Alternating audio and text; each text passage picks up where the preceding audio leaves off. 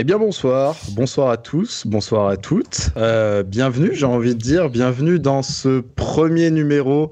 C'est un peu, euh, c'est qu'est-ce que c'est? C'est un format un petit peu nouveau, hein, même pour euh, même pour hors jeu. Bienvenue dans ce numéro de Boulet Rouge. C'est le nom qu'on a décidé de donner, que j'ai décidé de donner de manière complètement autoritaire parce que j'ai oublié de le communiquer à mes petits camarades. Voilà, on le découvre en même temps que vous, non Voilà, c'est ça. Euh, qu'on a décidé de donner donc au, bah, au premier podcast aca- académique, j'ai envie de dire, de hors-jeu. Je crois que c'est le premier en tout cas. Euh, vous aviez peut-être euh, déjà écouté Radio Hors-jeu, qui était un podcast collégial euh, des, des, quoi, des académiciens et des différents membres de hors-jeu. de la José Academy, Nous- je crois. Oui, il y avait pas mal de monde dedans. hein. C'était un vrai, un vrai pot pourri de gens fort peu fréquentables.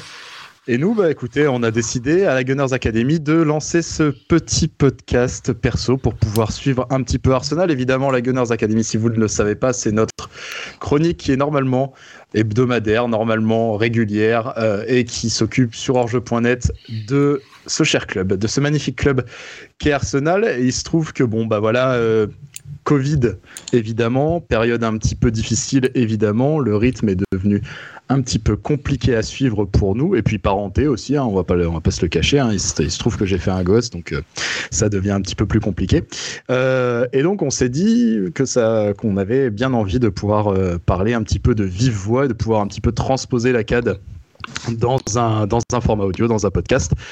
Euh, donc, on s'est lancé, on a mis du temps, mais on s'est lancé. Ici, le père Fidel Albion qui vous parle, c'était important de le préciser quand même. Et ce soir, je vais être accompagné de mes deux acolytes, puisque, puisque la Gunners Academy s'est réunie au complet. On a eu du mal, mais on a réussi. J'ai d'abord avec moi, on va faire par ordre d'ancienneté, hein, Johnny Creuse, comment ça va? Bonsoir, bah écoute, euh, ça va mieux que notre cher club. hein. Oui, bah ça c'est pas pas forcément difficile. J'imagine que tu as assisté au match de Tottenham euh, hier soir puisqu'on est à l'heure où on enregistre, on est lundi. Pourquoi? Parce que bon, glo- globalement, euh, je ouais. suis pas sûr d'avoir vraiment vu beaucoup de, de football, euh, ni d'un côté ni de l'autre, à vrai dire. Et- mais tu mais tu l'as regardé en tout cas. Je l'ai subi. Tu l'as subi. Très bien. Il y en a un autre qui a subi le match en tout cas de ce que je sais, c'est le le plus jeune, j'ai envie de dire enfin en tout cas le dernier arrivé dans cette euh, dans cette boîte un petit peu euh, tordue euh, qui est hors jeu. C'est euh, c'est l'ami Baco, c'est Ray Parloir, comment ça va? Ça va, ça va. Bah écoute, en dépit des, des conditions sanitaires et de ces temps troublés, ça va, on se maintient bien. Oui, c'est vrai que les temps sont. euh, on n'arrive pas à savoir quand on dit temps troublé si on parle de football ou pas parce que tout est un peu troublé. Oui, On a l'impression de voir flou, hein, finalement. Euh, alors, au programme de ce premier podcast, bon, en gros, ce qu'on a décidé de faire, hein, pour le moment, c'est pas très formalisé, mais on a décidé de, comme on disait, de transposer un petit peu la CAD. Alors, il y aura pas de notes, il y aura pas, on va pas passer au crible chaque Ça joueur, paraîtra pas dix jours Et- après le match. et ça paraîtra pas. Ah, ça, attends. normalement. hein. Normalement, calme-toi. Comme, comme on veut faire ça propre et qu'on veut faire un petit montage et tout, euh, il y a peut-être euh, peut-être qu'il y avoir de la latence, on se le cache pas. Mais en tout cas, on va essayer de faire en sorte que ça sorte assez rapidement. Au programme, donc je le disais, on va repasser un petit peu sur ce début de saison parce que ouais, on se lance, euh, c'est quoi la 7 décembre? Ouais, ouais, bon, OK, on est en retard sur la saison, c'est vrai. On va faire un petit peu le point sur ce qui s'est passé juste là très très rapidement pour savoir bah, pour mettre un petit peu de contexte, quoi, comment on en est arrivé là, en gros, un petit peu à Arsenal.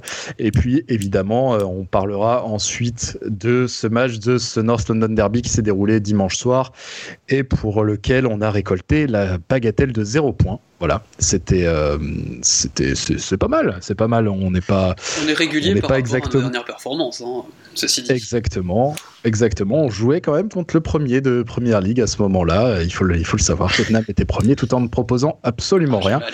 mais on a réussi à paumer et ça c'est important. Et ben écoutez, je vous invite camarades à aller un petit peu dans le vif du sujet, on va dire. On va peut-être revenir un petit peu comme on disait sur euh, sur ces premiers mois de première ligue, euh, première ligue On va dire, d'Arsenal. Qu'est-ce que vous en avez euh, retenu? Bon, on va faire l'inverse. Tiens, Bakoto en premier. Ah, c'est difficile. Autant la tâche que tu me donnes de débuter, autant euh, de parler de, de ce club. Non, bah ça. Je te jette sous le bus, désolé mec.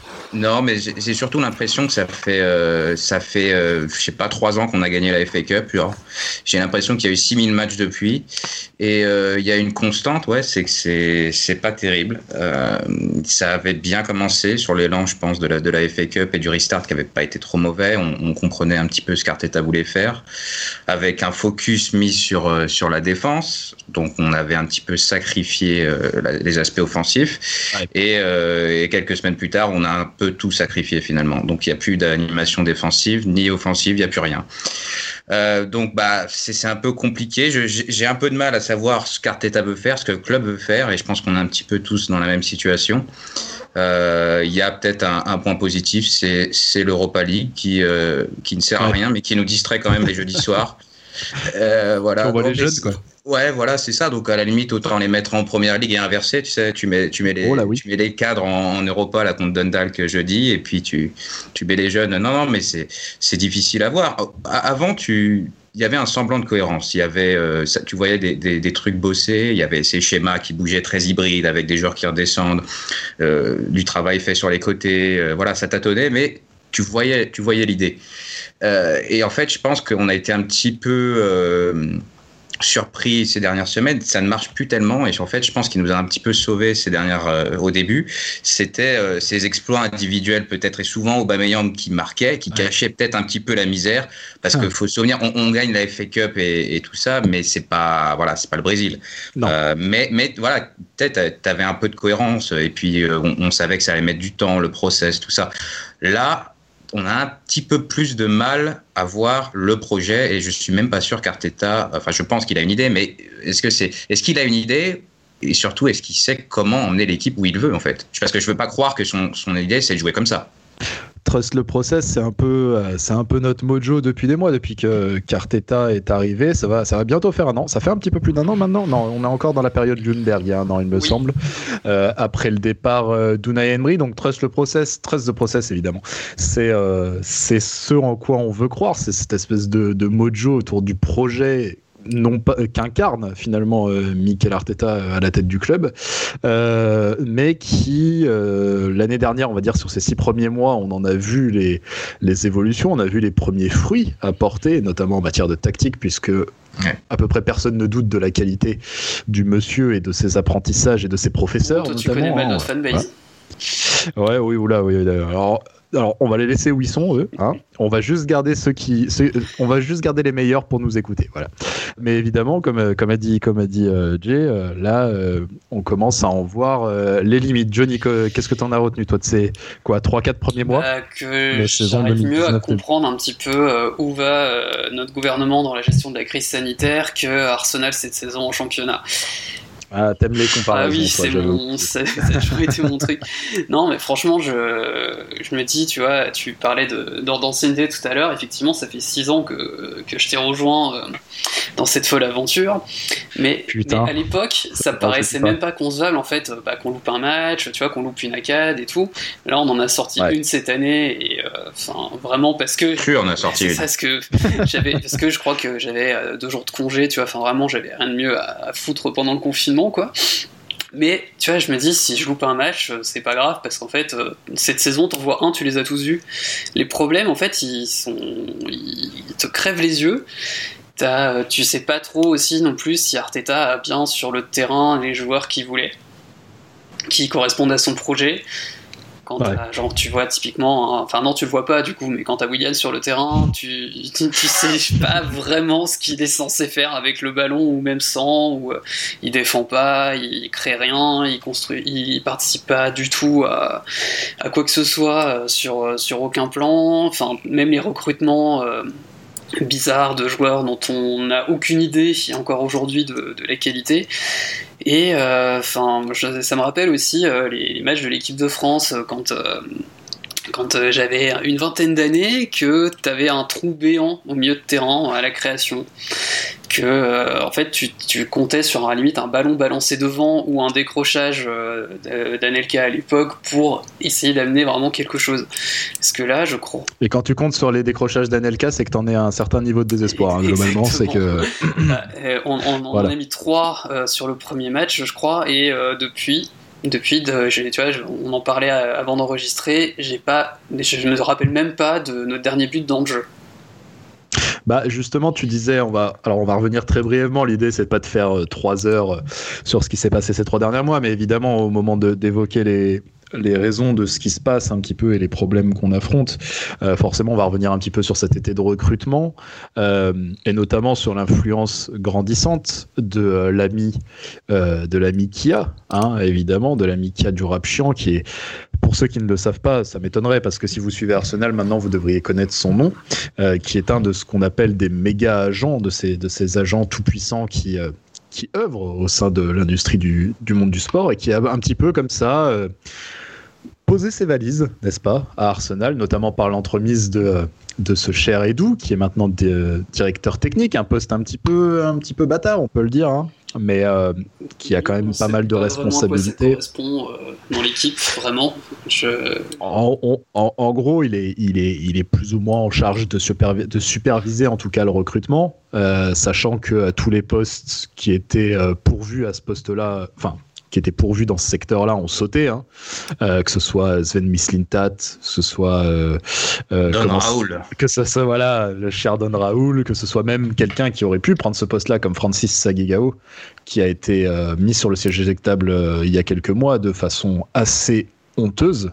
On va, on va pas se le cacher. On a beaucoup parlé euh... russe, mais euh, sa situation était quand même bien, bien plus crade comparé à ce qu'il a apporté à l'effectif, quoi. La purge, ouais, la purge, une vraie purge. Voilà, oui, oui, une vraie purge, puisque ça a été euh, au même moment, donc Francis Saigigao, qui était euh, un des recruteurs phares du système du système d'Arsenal, de la, de la galaxie de scouts d'Arsenal, euh, qui est notamment recruté, qui est connu pour avoir recruté Fabregas, entre autres. C'est hein. lui qui allait chercher euh, Martinelli aussi, euh, notre peut-être dernière belle recrue.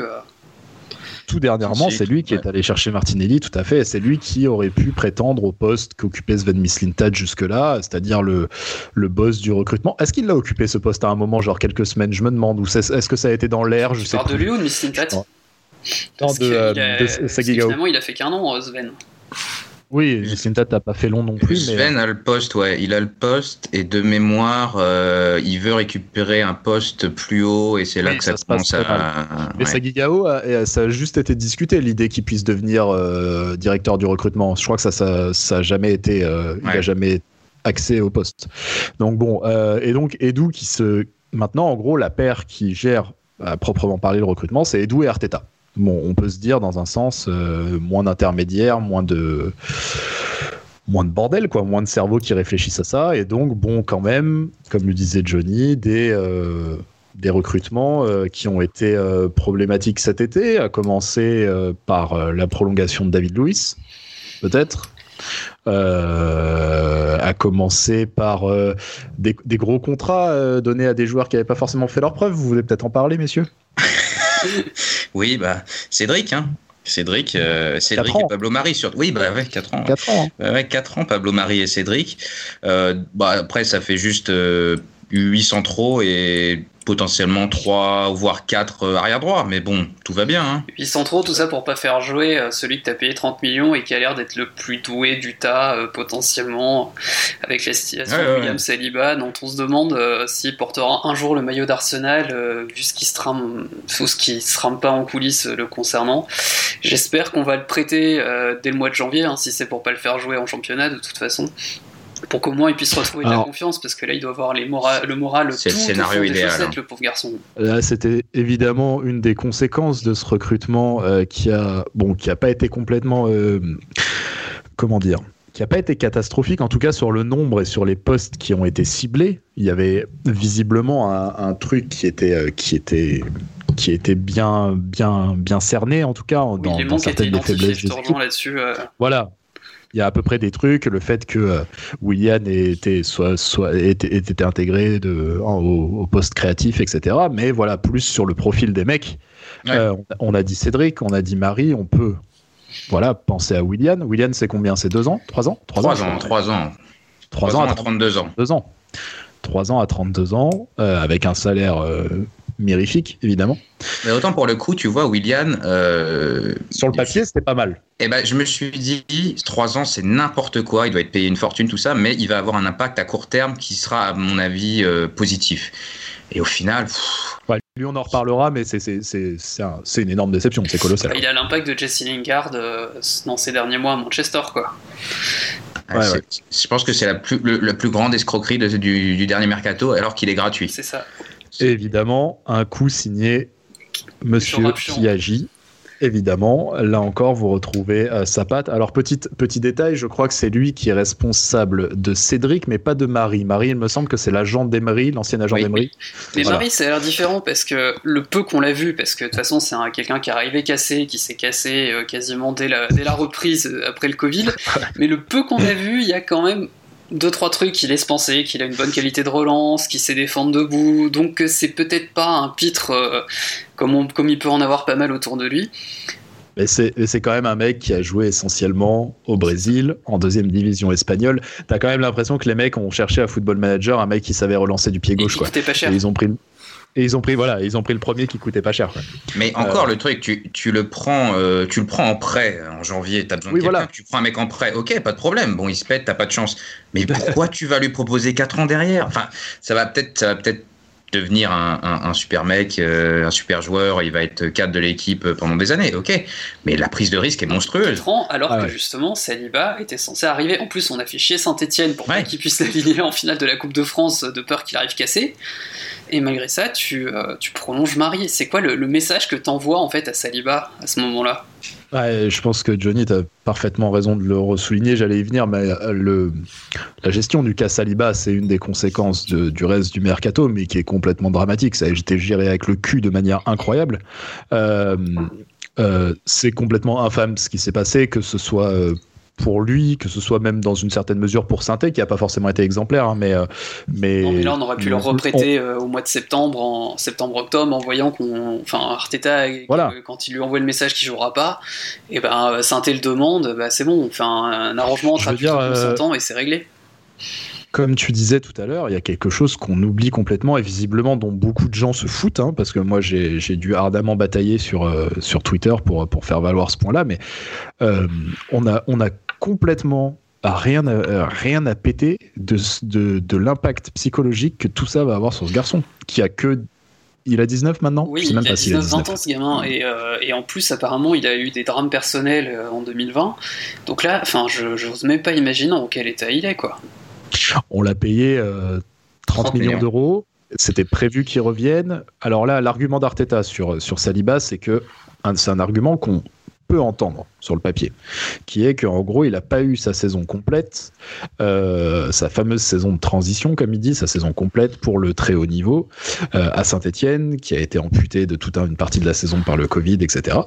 Euh, et que du coup, il n'a pas été mis assez à l'épreuve, bla bla bla bla. Alors pourquoi, dans ce cas, tu vas faire chez Saint-Etienne pour pas qu'il le fasse jouer en finale de la Coupe de France? Si, déjà si, tu as déjà fait cette observation-là, parce que la saison coupée par le Covid, on le savait très bien. Au moment où on a dit à Santé, bah non, c'est mort, il joue pas. Et puis, si tu estimes qu'il a besoin d'une saison de transition et que tu vas dans le même temps pas le faire jouer, pourquoi tu t'excites dans les dernières heures du mercato pour lui trouver un club à la dernière minute? Il va pas l'avoir en U23 sa saison de transition. Bien sûr. Ah, il faut arrêter un moment. La saison de transition, le Covid, la rupture du Covid, elle a eu, elle a eu lieu en mars, enfin peut-être en avril pour la Ligue 1, je sais plus combien de temps ça a mis à s'éteindre, mais je veux dire, le, exactement comme tu dis, le fait de prévoir le fait qu'il allait pas avoir de saison de transition, ça s'anticipe là, tu prévois un club pour le prêter l'année prochaine, tu lui fais passer le message, là le mec on l'a mis au pied du mur, et genre dans les dernières 24 heures on a essayé de le prêter n'importe où mais genre vraiment n'importe où. Et, et, je veux pas croire qu'un joueur, enfin, on ne sait pas tout évidemment. Et il y en a qui, qui disaient, oui, bah, peut-être que le club a essayé, a pas réussi à le prêter avant. Je veux pas croire qu'un mec comme Saliba, il y a aucune. Eh il doit y avoir des dizaines, toute la Ligue 1, de Paris, t'as toute la Ligue 1 qui serait euh, qui serait OP. Et Sainté, les premiers, parce qu'en plus ils ont perdu Fofana au dernier mercato, donc euh, ils, savent ce qu'ils Ils ont tenté, Ils en ont besoin. Ils ont tenté un, des joueurs qui était un des plus gros espoirs de, de Ligue 1, qui, qui assurait, qui est reconnu par, par tout le monde comme étant un, futur très grand, il en est rendu à jouer en charnière en U23 avec Socratis et je sais pas qui. Enfin, un moment. Alors que tu m'ôteras pas l'idée que lui et Gabriel, on est sur un truc qui serait hyper complémentaire, bah hyper solide. Donc on aurait, on aurait justement une charnière pour pas mal d'années potentiellement, et, euh, mais on sait pas ce qui se passe en coulisses. Quoi. Quitte, à, quitte, à, lui laisser un mois, euh, un an pardon, de, transition, si tu veux absolument faire jouer David Luiz, tu l'intègres, mais dans la rotation, tu lui fais jouer des matchs, tu l'intègres déjà dans les, dans, les, dans les groupes de repas où tu joues, tu sais très bien les groupes que tu peux avoir. Enfin, tu payes pas de toute façon 30 millions d'euros pour un mec que tu ne veux pas faire jouer. Il y a un moment où, euh, euh, certes, il a 18 ans, certes, il a 19 ans, et j'entends toutes ces raisons-là, d'autant qu'on voit beaucoup de mecs, en particulier cette saison, qui sont en train de se péter euh, après avoir commencé très tôt petit Jack Wilshere, petit ange parti trop tôt, on pense à toi. 28 ans. 28 ans. 28 ans, hein, mais il a commencé à 17. Voilà, le mec a eu sa carrière clafie de, clafie de blessure et terminée, 28 ans. Voilà. Alors évidemment, ça, ça rentre en ligne de compte. Mais à un moment, je veux dire, le mec joue le mec joue, il est là, et si en effet tu veux lui faire une saison de transition, garantis-lui du temps de jeu, ou comme disait Jay, garantis-lui de la rotation, garantis-lui d'apprendre. Il se trouve que par hasard, par, euh, enfin par hasard, pas par hasard, mais tu t'es retrouvé emmerdé avec euh, des engagements d'agents, avec Jourab Chiant, machin et tout, et tu te retrouves avec David Louis sur les bras, parce que je pense qu'on est sur un, délire comme ça. Avec hein. un nombre de matchs par saison, enfin il y a, un truc, oh il y a clairement un truc, parce que je pense que Arteta, il sait en plus que c'est le travail défensif, il le Bon, après, il l'aime bien. Oui, il l'aime bien, mais il, il l'a vu, il le voit quand même, euh, les, le, le, placement aléatoire de David Luiz. Enfin, l'image qui restera cette saison, enfin de la saison dernière, pardon, c'est Martinez qui lui gueule dessus en lui disant, eh, mais euh, tu vas où? Ah Ouais, non, mais bien sûr. Mais, mais voilà, en tout cas, il y avait il y, y, avait matière à faire beaucoup mieux. Alors évidemment, on a dit Marie, on a dit, euh, on a dit le la prolongation de, de, David Louis. On oublie aussi de dire qu'il y a quand même eu un recrutement particulièrement, en tout cas jusqu'à maintenant, qui se montre particulièrement réussi, c'est celui de Gabriel, oui. euh, de, qui est une des rares satisfactions euh, globalement de cette saison. Sinon, niveau recrutement étrange, je voulais évoquer aussi quand même un cas que j'ai connu à Dijon, qui est Alex Runar, ah, oui. Runar fils de Runar. Mais, ouais, bien sûr. En vrai, quand je l'ai appris, enfin, j'ai vraiment pas cru. Quoi. Je me suis dit, mais attends, donc euh, tu as Martinez qui, euh, qui s'en va, bon, ok. Tu recherches un gardien, mais tu prends le numéro 2 de Dijon. Tu prends même pas le. Tu prends le, mec qui avait été euh, recruté pour être le titulaire indiscutable et qui, après 2-3 boulettes, s'est retrouvé dégagé par Alfred Gomis Fissa. Et c'est ce gars-là que tu vas, que tu vas chercher pour, euh, en tant qu'Arsenal, quoi. T'es vraiment dans, dans, cette merde-là, quoi. Alors, est-ce que c'est une histoire d'agent? Est-ce qu'on est infréquentable pour certains clubs de Ligue 1 C'est pas impossible. Mais de là à aller chercher un numéro 2. Et en plus, Gomis était à vendre euh, sur ce mercato-là. Le gardien numéro 1, vu qu'il est parti. Alors, j'ai plus la, destination en tête, mais les deux gardiens sont partis. Donc, pourquoi est-ce que c'est sur celui-là que tu te dis, je vais me, je, je vais m'aligner, quoi? Parce que c'est pas pour ce qu'il a montré pense que euh, des équipes en bois que oui à Rennes c'est ça. Me fait pas croire je pense qu'il y a là comme sur ce transfert là comme sur d'autres cet été et j'ai peur j'ai vraiment peur que ce soit le cas euh, sur d'autres encore l'année prochaine euh, il y a quand même le sentiment, si ce n'est si, ce n'est la certitude, parce qu'on peut jamais l'avoir, mais il y a quand même le sentiment d'avoir ce côté porte ouverte qui est arrivé avec Raoul, avec Sanley, euh, qui était ce truc de euh, et qui a été prolongé cet été d'éteindre complètement le réseau de recrutement euh, d'Arsenal. C'est ça qui a d'ailleurs provoqué, on disait, le départ de Francis Segegao, mais aussi d'une cinquantaine d'autres personnes dont pas mal de monde au sein du, département de scouting. et, donc, contre ça, en échange de ça, de passer désormais par les relations les arrangements, les carnets d'adresses, comme on dit. Euh, et, je pense que vraiment, quand tu vois le deuxième gardien de Dijon qui arrive pour être celui, pour, pour, être le deuxième gardien d'Arsenal, tu te dis c'est pas possible, il y a autre chose dessous en fait. Et, le tout en forcément... sachant que Leno revenait de blessure en début de saison. Donc t'étais même pas sûr qu'il allait, tu sais, comment dire, il y a, un risque pour qu'il soit exposé, quoi. Bien sûr, il y a un risque pour qu'il soit exposé. Et puis à côté de ça, quand tu vois l'influence de euh, d'un joueur absent, qui est bon, c'est pas un agent, c'est pas n'importe quel agent, mais voilà, tu te dis vraiment que euh, bah ce que, ce que Wenger avait toujours, euh, avait toujours sous-entendu en filigrane. C'est-à-dire qu'en gros, il, garde, il gardait une porte fermée et c'est lui qui la gardait personnellement. Tu sens, on a senti en particulier cet été qu'il était plus devant pour la, pour la garder. Oui. Oui, il refusait Mendes, il refusait Rayola, il refusait tous ces, euh, tous ces super agents qui ont commencé à émerger euh, au début des années 2000. Et euh, là, oui, le problème, c'est que bah, tu te retrouves avec un effectif avec. Et, et, les négociations avec les agents, globalement, en tout cas, cette espèce de réseautage par agent qui a, qui a dû parfois. ça a dû arriver à Arsenal quand même avant, même du temps de Wenger. C'est-à-dire que, le, par exemple, le Park Chuyung volé à l'hôtel, tu vois. Clairement, je pense que c'était, je pense que c'était un délire dans le genre. Tu vois. Je pense pas qu'on. Je pense aussi qu'on. Voilà, ce genre de bail. Tu peux pas éviter de passer par les agents. Voilà. Euh, bon, après, il faut savoir avec qui tu veux t'allier et avec qui tu veux pas bosser. Exactement. Voilà. Il faut avoir un petit peu. Après, euh, juste petite parenthèse sur Runarsson, c'est alors c'est l'entraîneur des gardiens Iñaki Kanya qui l'a recommandé à Arteta. Alors d'un sens, je me dis c'est positif parce que euh, il écoute son staff, il a confiance en eux. De l'autre, euh, quel intérêt finalement d'avoir. Euh, c'est le c'est l'entraîneur des gardiens ah, de Emery Non, ah d'Arteta. Ok, parce que Inaki Kanya, c'était pas celui qui était arrivé avec Emery justement?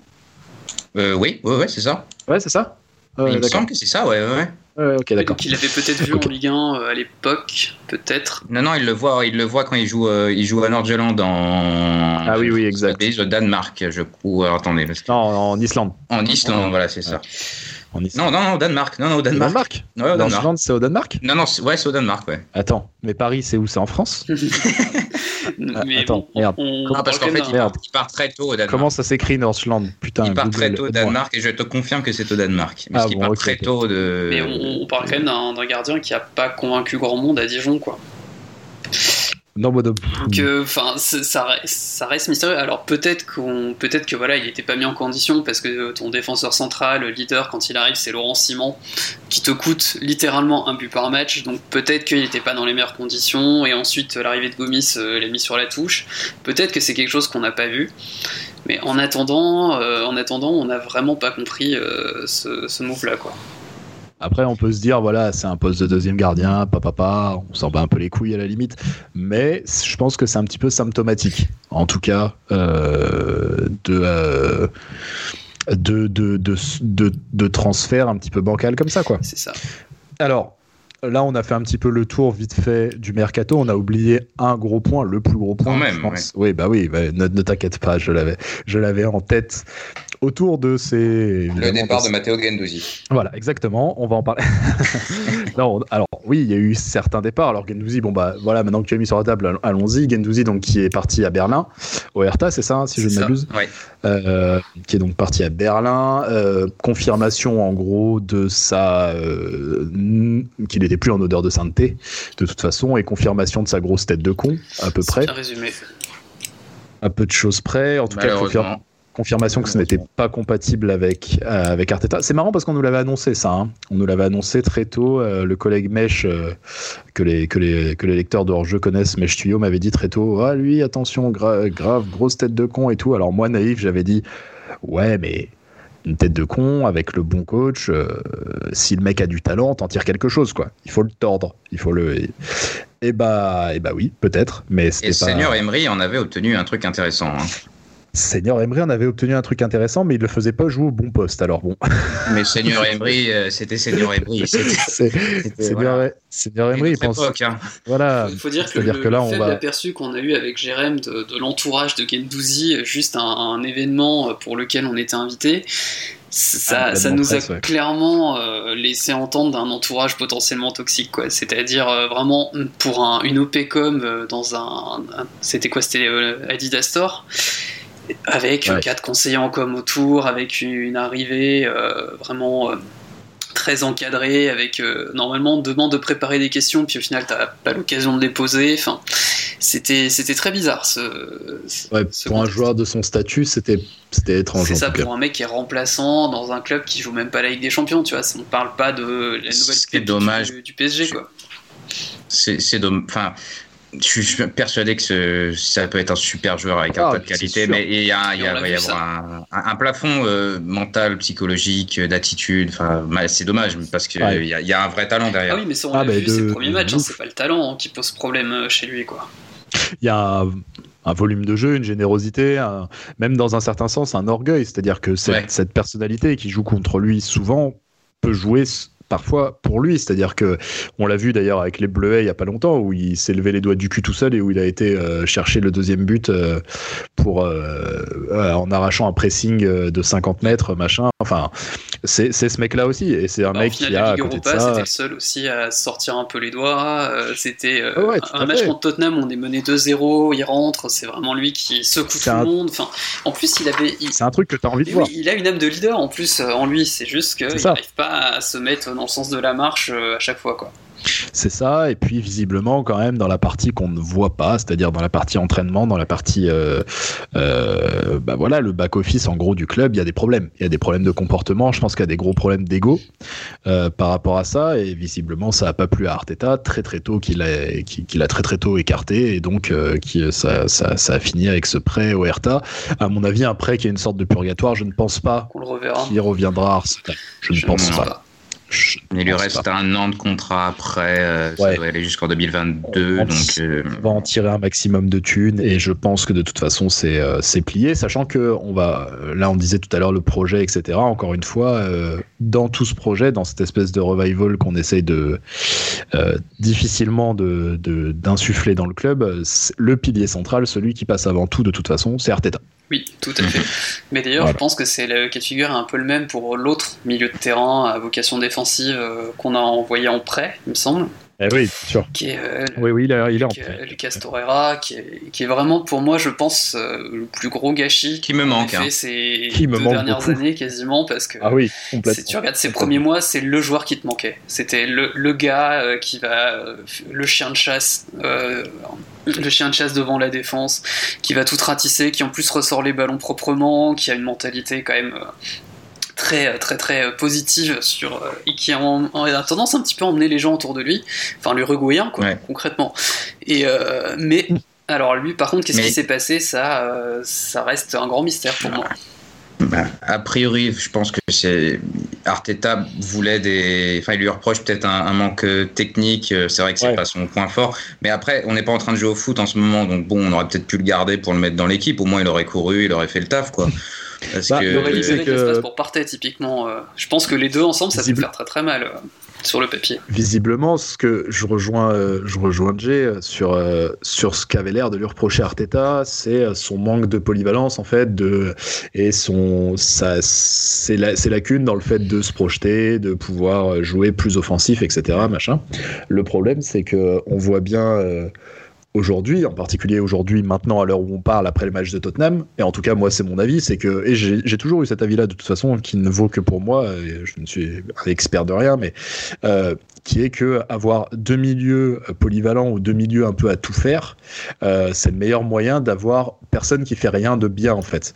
Et, euh, et à l'heure qu'il est là, depuis plusieurs matchs d'ailleurs, on manque cruellement de ce complément qui permettrait au deuxième milieu de se projeter, de jouer son rôle complètement libre, etc. Ça, et avec un Torreira, tu peux avoir potentiellement euh, Partey ou Sebalios 10 euh, mètres plus haut. Et euh, là, là clairement, une passe de Sebalios euh, dans, entre les lignes, elle peut faire beaucoup plus mal que bah, quand il passe depuis le, notre limite du rond central. Quoi. Alors, c'est un truc qui est très à la mode, très dans l'air du temps, notamment depuis, euh, depuis, euh, depuis le passage de Guardiola globalement, mais euh, qui est de dire que cette espèce de décompte de combien tu as de joueurs en phase d'attaque, combien tu as de joueurs en phase de défense, etc. Enfin, c'est pas ça qui est à la mode, mais ce qui est à la mode, c'est plutôt d'avoir des milieux même défensifs qui sont capables d'apporter offensivement en fait. Ça c'est voilà, c'est devenu maintenant c'est devenu quasiment essentiel dans les plus grandes équipes etc.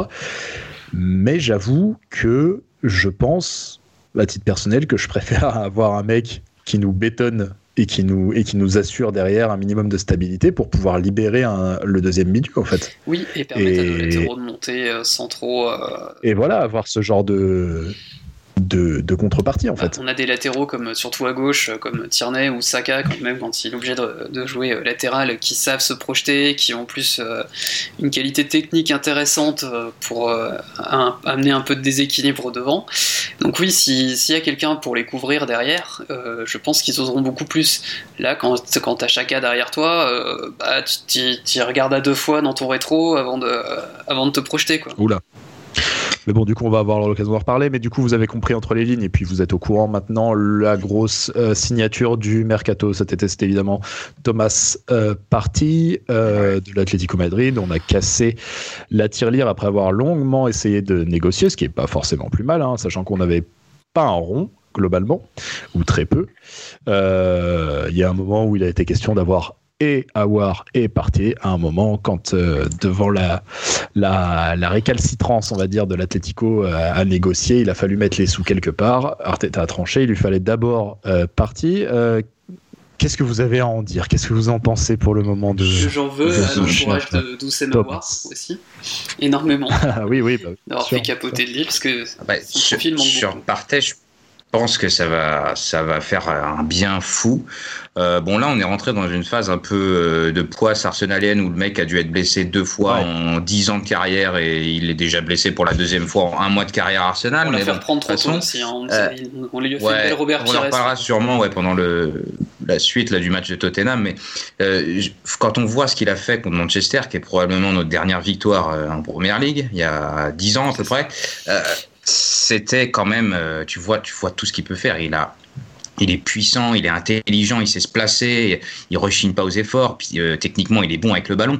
Euh, franchement, il est, il est extrêmement complet pour moi et euh, c'est ce genre de joueurs sur lesquels Arteta, à mon avis, veut s'appuyer. Le problème, c'est qu'ils sont très peu dans l'effectif au final. Des, des, mecs fiables qui peuvent être à la fois polyvalents, mais tu peux leur donner un rôle, ils vont, ils vont, assurer, euh, ils vont assurer un peu sur tout ce que tu veux faire et surtout, il a, il a une expérience. Le mec, il a, il a, il a, eh il a, il a, une formation Simeone. Il a une formation avec un, un, coach qui, qui t'apprend une rigueur dingue. Il a joué la Ligue des Champions plusieurs années de suite typiquement, ça ne peut que marcher. Le problème, c'est qu'il est blessé ou euh, voilà et, et qu'il bah, est arrivé dans, un dans une équipe un peu perdue. Bah oui, il est bah arrivé dans un truc, euh, il doit se demander mais rendez-moi l'Espagne, l'Atlético et, mon pote Simeone parce que là il doit se dire c'est effrayant. Qu'est-ce que c'est que ça? La structure, ouais, l'absence de structure, je pense que ça doit le, le, choquer. Moi je connaissais pas trop euh, euh partie, enfin je connaissais de nom mais j'avais jamais vu jouer etc. Au final c'est vrai que je sais pas pourquoi je m'attendais à un milieu plus défensif que ça. Je me retrouve avec un mec vachement ouais je m'attendais à un vrai 6 au final je me retrouve avec avec un vrai, comme on disait tout à l'heure, un vrai 8 box-to-box. Euh, avec un mec en effet euh, hyper capable, balle au pied et tout. Et ce que j'ai pour le moment beaucoup aimé, c'est sa faculté à faire des trucs, euh, à penser complètement différemment de tous les joueurs qui sont dans cette équipe. C'est-à-dire qu'il fait des gestes que je sais pas vous, c'est-à-dire à force de regarder Arsenal, tu commences à savoir ce que les mecs vont faire tu commences à savoir un petit bon encore plus cette année parce doit faire une touche. Oui voilà, bah, on y reviendra, t'inquiète pas. Euh, mais globalement, tu commences à lire un petit peu les automatismes, le machin à force de voir ton équipe jouer. Partez à ce côté un petit peu euh, impromptu oui, quoi. Qu'on a plus depuis Ramsey, euh, effectivement, de, quelqu'un qui, qui est beaucoup plus difficile à lire, qui sait se projeter, qui voilà, qui peut effectivement casser, un, casser, une organisation défensive adverse un peu trop, un peu trop bien en place quoi. Et euh, en fait, je pense qu'il pour moi, il est chimiquement pur pour la première ligue. Quoi. Il, a, il a vraiment tout pour ce championnat. Cette capacité à aller vers l'avant, ce, physique, même cette qualité technique. Enfin, c'est un, un 8. C'est un 8 pur de première ligue. Quoi. Et puis, il, s'intègre parfaitement dans. Bon, c'était peut-être avant, mais je pense que Arteta a toujours cette même idée c'est d'avoir des transitions efficaces, rapides. Et à mon avis, c'est exactement le joueur qu'il te faut. Euh, et, je me souviens d'une, d'une, d'avoir lu quand il a signé une interview de lui euh, où, en gros, je crois qu'il disait vouloir euh, égaler Essien, Michael Essien au niveau de l'intelligence, mais garder la, et garder la puissance de Yaya Touré et d'être une espèce de mix des deux. Ouais. ça peut être pas mal. donc... Même l'inverse, hein, la puissance de Michael Essien et l'intelligence de Yaya Touré, on prend aussi, il hein, n'y a pas de problème. Hein. Complètement, ouais. Complètement. Et je trouve qu'il peut apporter un, un, équilibre défensif et offensif à avoir euh, un joueur comme lui dans les transitions qui est complet. Euh, et Arteta avait dit d'ailleurs, il, permet, il, nous permet de nous, il va, il va, nous permettre de nous adapter, d'éventuellement changer, d'ajuster quelque chose au milieu, de changer de système. Voilà. Et, euh, et, je pense que ça va être une recrue très très intéressante. Mais euh, malheureusement, ça part mal. Son histoire Arsenal part mal avec ses, ses blessures et cette poisse. Quoi. Et cerise sur le gâteau, un joueur, pardon, euh, Flo, d'avoir un joueur qui, qui au départ, fan du club, aussi, mine de rien, ça peut toujours amener un, un comment dire, un petit supplément d'âme dans certaines occasions. quoi. Ouais. ouais, je sais pas à quel point c'est toujours véridique, mais, euh, mais en tout cas, c'est vrai qu'Arsenal a pas mal de, a pas mal de, de, rayonnement en Afrique, en tout cas. Euh, ça fait partie des clubs euh, des régions du monde où, où le club est très très apprécié. Donc ça serait pas complètement impossible. mais donc du coup, voilà, on a fait un petit point recrutement et puis la, saison a démarré. un, dernier truc, si je puis sur, bien sûr, bien sûr. sur Partey, il y a un, je, je, voulais en parler. On va y revenir de toute euh, façon dans le jeu hein, pour. Euh, ouais, mais pas sur, pas que sur le match de Tottenham ou quoi. On l'avait vu euh, sur Manchester et puis il avait fait deux trois autres matchs. il n'hésite pas à mettre des, des, des bonnes saccharine à l'entrée de la surface pour tenter sa chance. Et je trouve ça vachement bien parce qu'il a une super frappe de balle. Bon là, il, ça a été un peu, il tâtonne encore un peu, mais tu sens qu'il peut t'en mettre une en lucarne et qu'il est plutôt à droit euh, de ce point de vue. il entend, il entend deux ou trois qui sont cadrés, qui sont bloqués mais cadrés. Et même quand ça rate, bah, ça permet de laisser un petit peu de temps aussi aux autres pour euh, pour redescendre quoi. Parce que euh, c'est vrai que des fois dans cette zone, sur les deuxièmes ballons, pour une raison qui m'échappe, on avait souvent Bellerin qui traînait par là. Et Bellerin, ah tu, bah, sais, tu sais que voilà, il, ne frappera pas. Donc, euh, Et parce qu'il y a eu longtemps, enfin, il y a eu quand même longtemps, euh, je ne sais pas si ça a déjà été confirmé, si ça a été confirmé à demi-mot, il me semble, par Wenger, euh, cette doctrine de ne pas frapper en dehors de la surface, qui a, qui a duré je sais pas, des années qui durent encore en fait, sachant que les, les, quelques, les quelques lourds de, de Chaka, c'est des, plus des anomalies que, que, la règle en fait. Oui, puis il y en a une, c'est Mignolet quand même qui, qui lui rend service. Hein. T'as Pépé qui tente de temps en temps euh, de frapper d'un peu plus loin, quand il rentre notamment intérieur. Mais à part ça, ouais, c'est près de la surface. Il a une très jolie frappe, de frappe, de balle en plus, Pépé. Il peut le faire, lui. ouais. c'est vrai que c'est vrai que Partey peut apporter ça. D'ailleurs, euh, moi, euh, voilà, là pour tester Football Manager 2021, j'avais bon voilà, comme d'hab, je me lance avec, avec Arsenal pour pour tâtonner. Et puis il a mis une lourde sur le premier match. J'ai été étonné, j'ai fait ah, mais est-ce qu'il sait faire ça en vrai? Visiblement, oui, il sait faire ça en vrai, mais faut-il encore qu'il soit en position de le faire? Et donc euh, jusque là, bah, il n'a pas été tellement en position de le faire. Il est arrivé donc très tard, Thomas Party, euh, enfin très tard, relativement tard, le temps de se remettre en forme, etc., etc., etc. Et puis une blessure qui arrivait vite. Et donc sur les premiers matchs de cette saison. Euh, que dire? Que dire euh, Évidemment, bah voilà, on va faire le point tout bonnement. À l'heure qu'il est, nous sommes 16e de première ligue. Arsenal est 16e de première ligue. Je pense que ça parle. Euh... Southampton a égalisé, hein. bonne nouvelle. Ah, on est, on est peut-être on passe peut-être 15e. On est 15e, oui, oui une, bonne 15e place. Hein. Mais je pense que ça parle, c'est un classement qui parle tout seul. Beaucoup de choses qui ne vont pas. Euh, des pas mal de changements par rapport à ce qui était acquis en fait par rapport à la saison dernière, notamment d'un point de vue tactique. Mhm. Euh, beaucoup moins de continuité par rapport à ce que Arteta essayait de mettre en place. On voit plus de variations dans les systèmes, on voit plus de variations dans les compos aussi.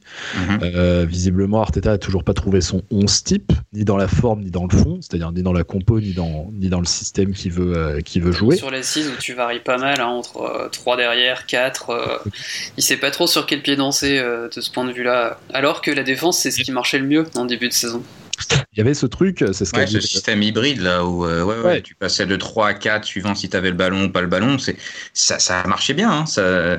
Après, à la limite, c'était que tu sais que tu concédais, euh, enfin comment, tu, tu, lâchais du contrôle offensif. Quoi. Tu vois ce que je veux dire? C'est-à-dire que tu, tu pensais plus à bien défendre qu'à bien attaquer. Et tu te retrouvais un peu euh, un peu dans la même situation qu'aujourd'hui, mais sans défense, quoi. C'est de toute façon, on sent la, progression euh, à la, fois parce que parce que Arteta en dit et puis parce parce qu'on voit dans les matchs, on sent que en gros c'est un chantier après l'autre.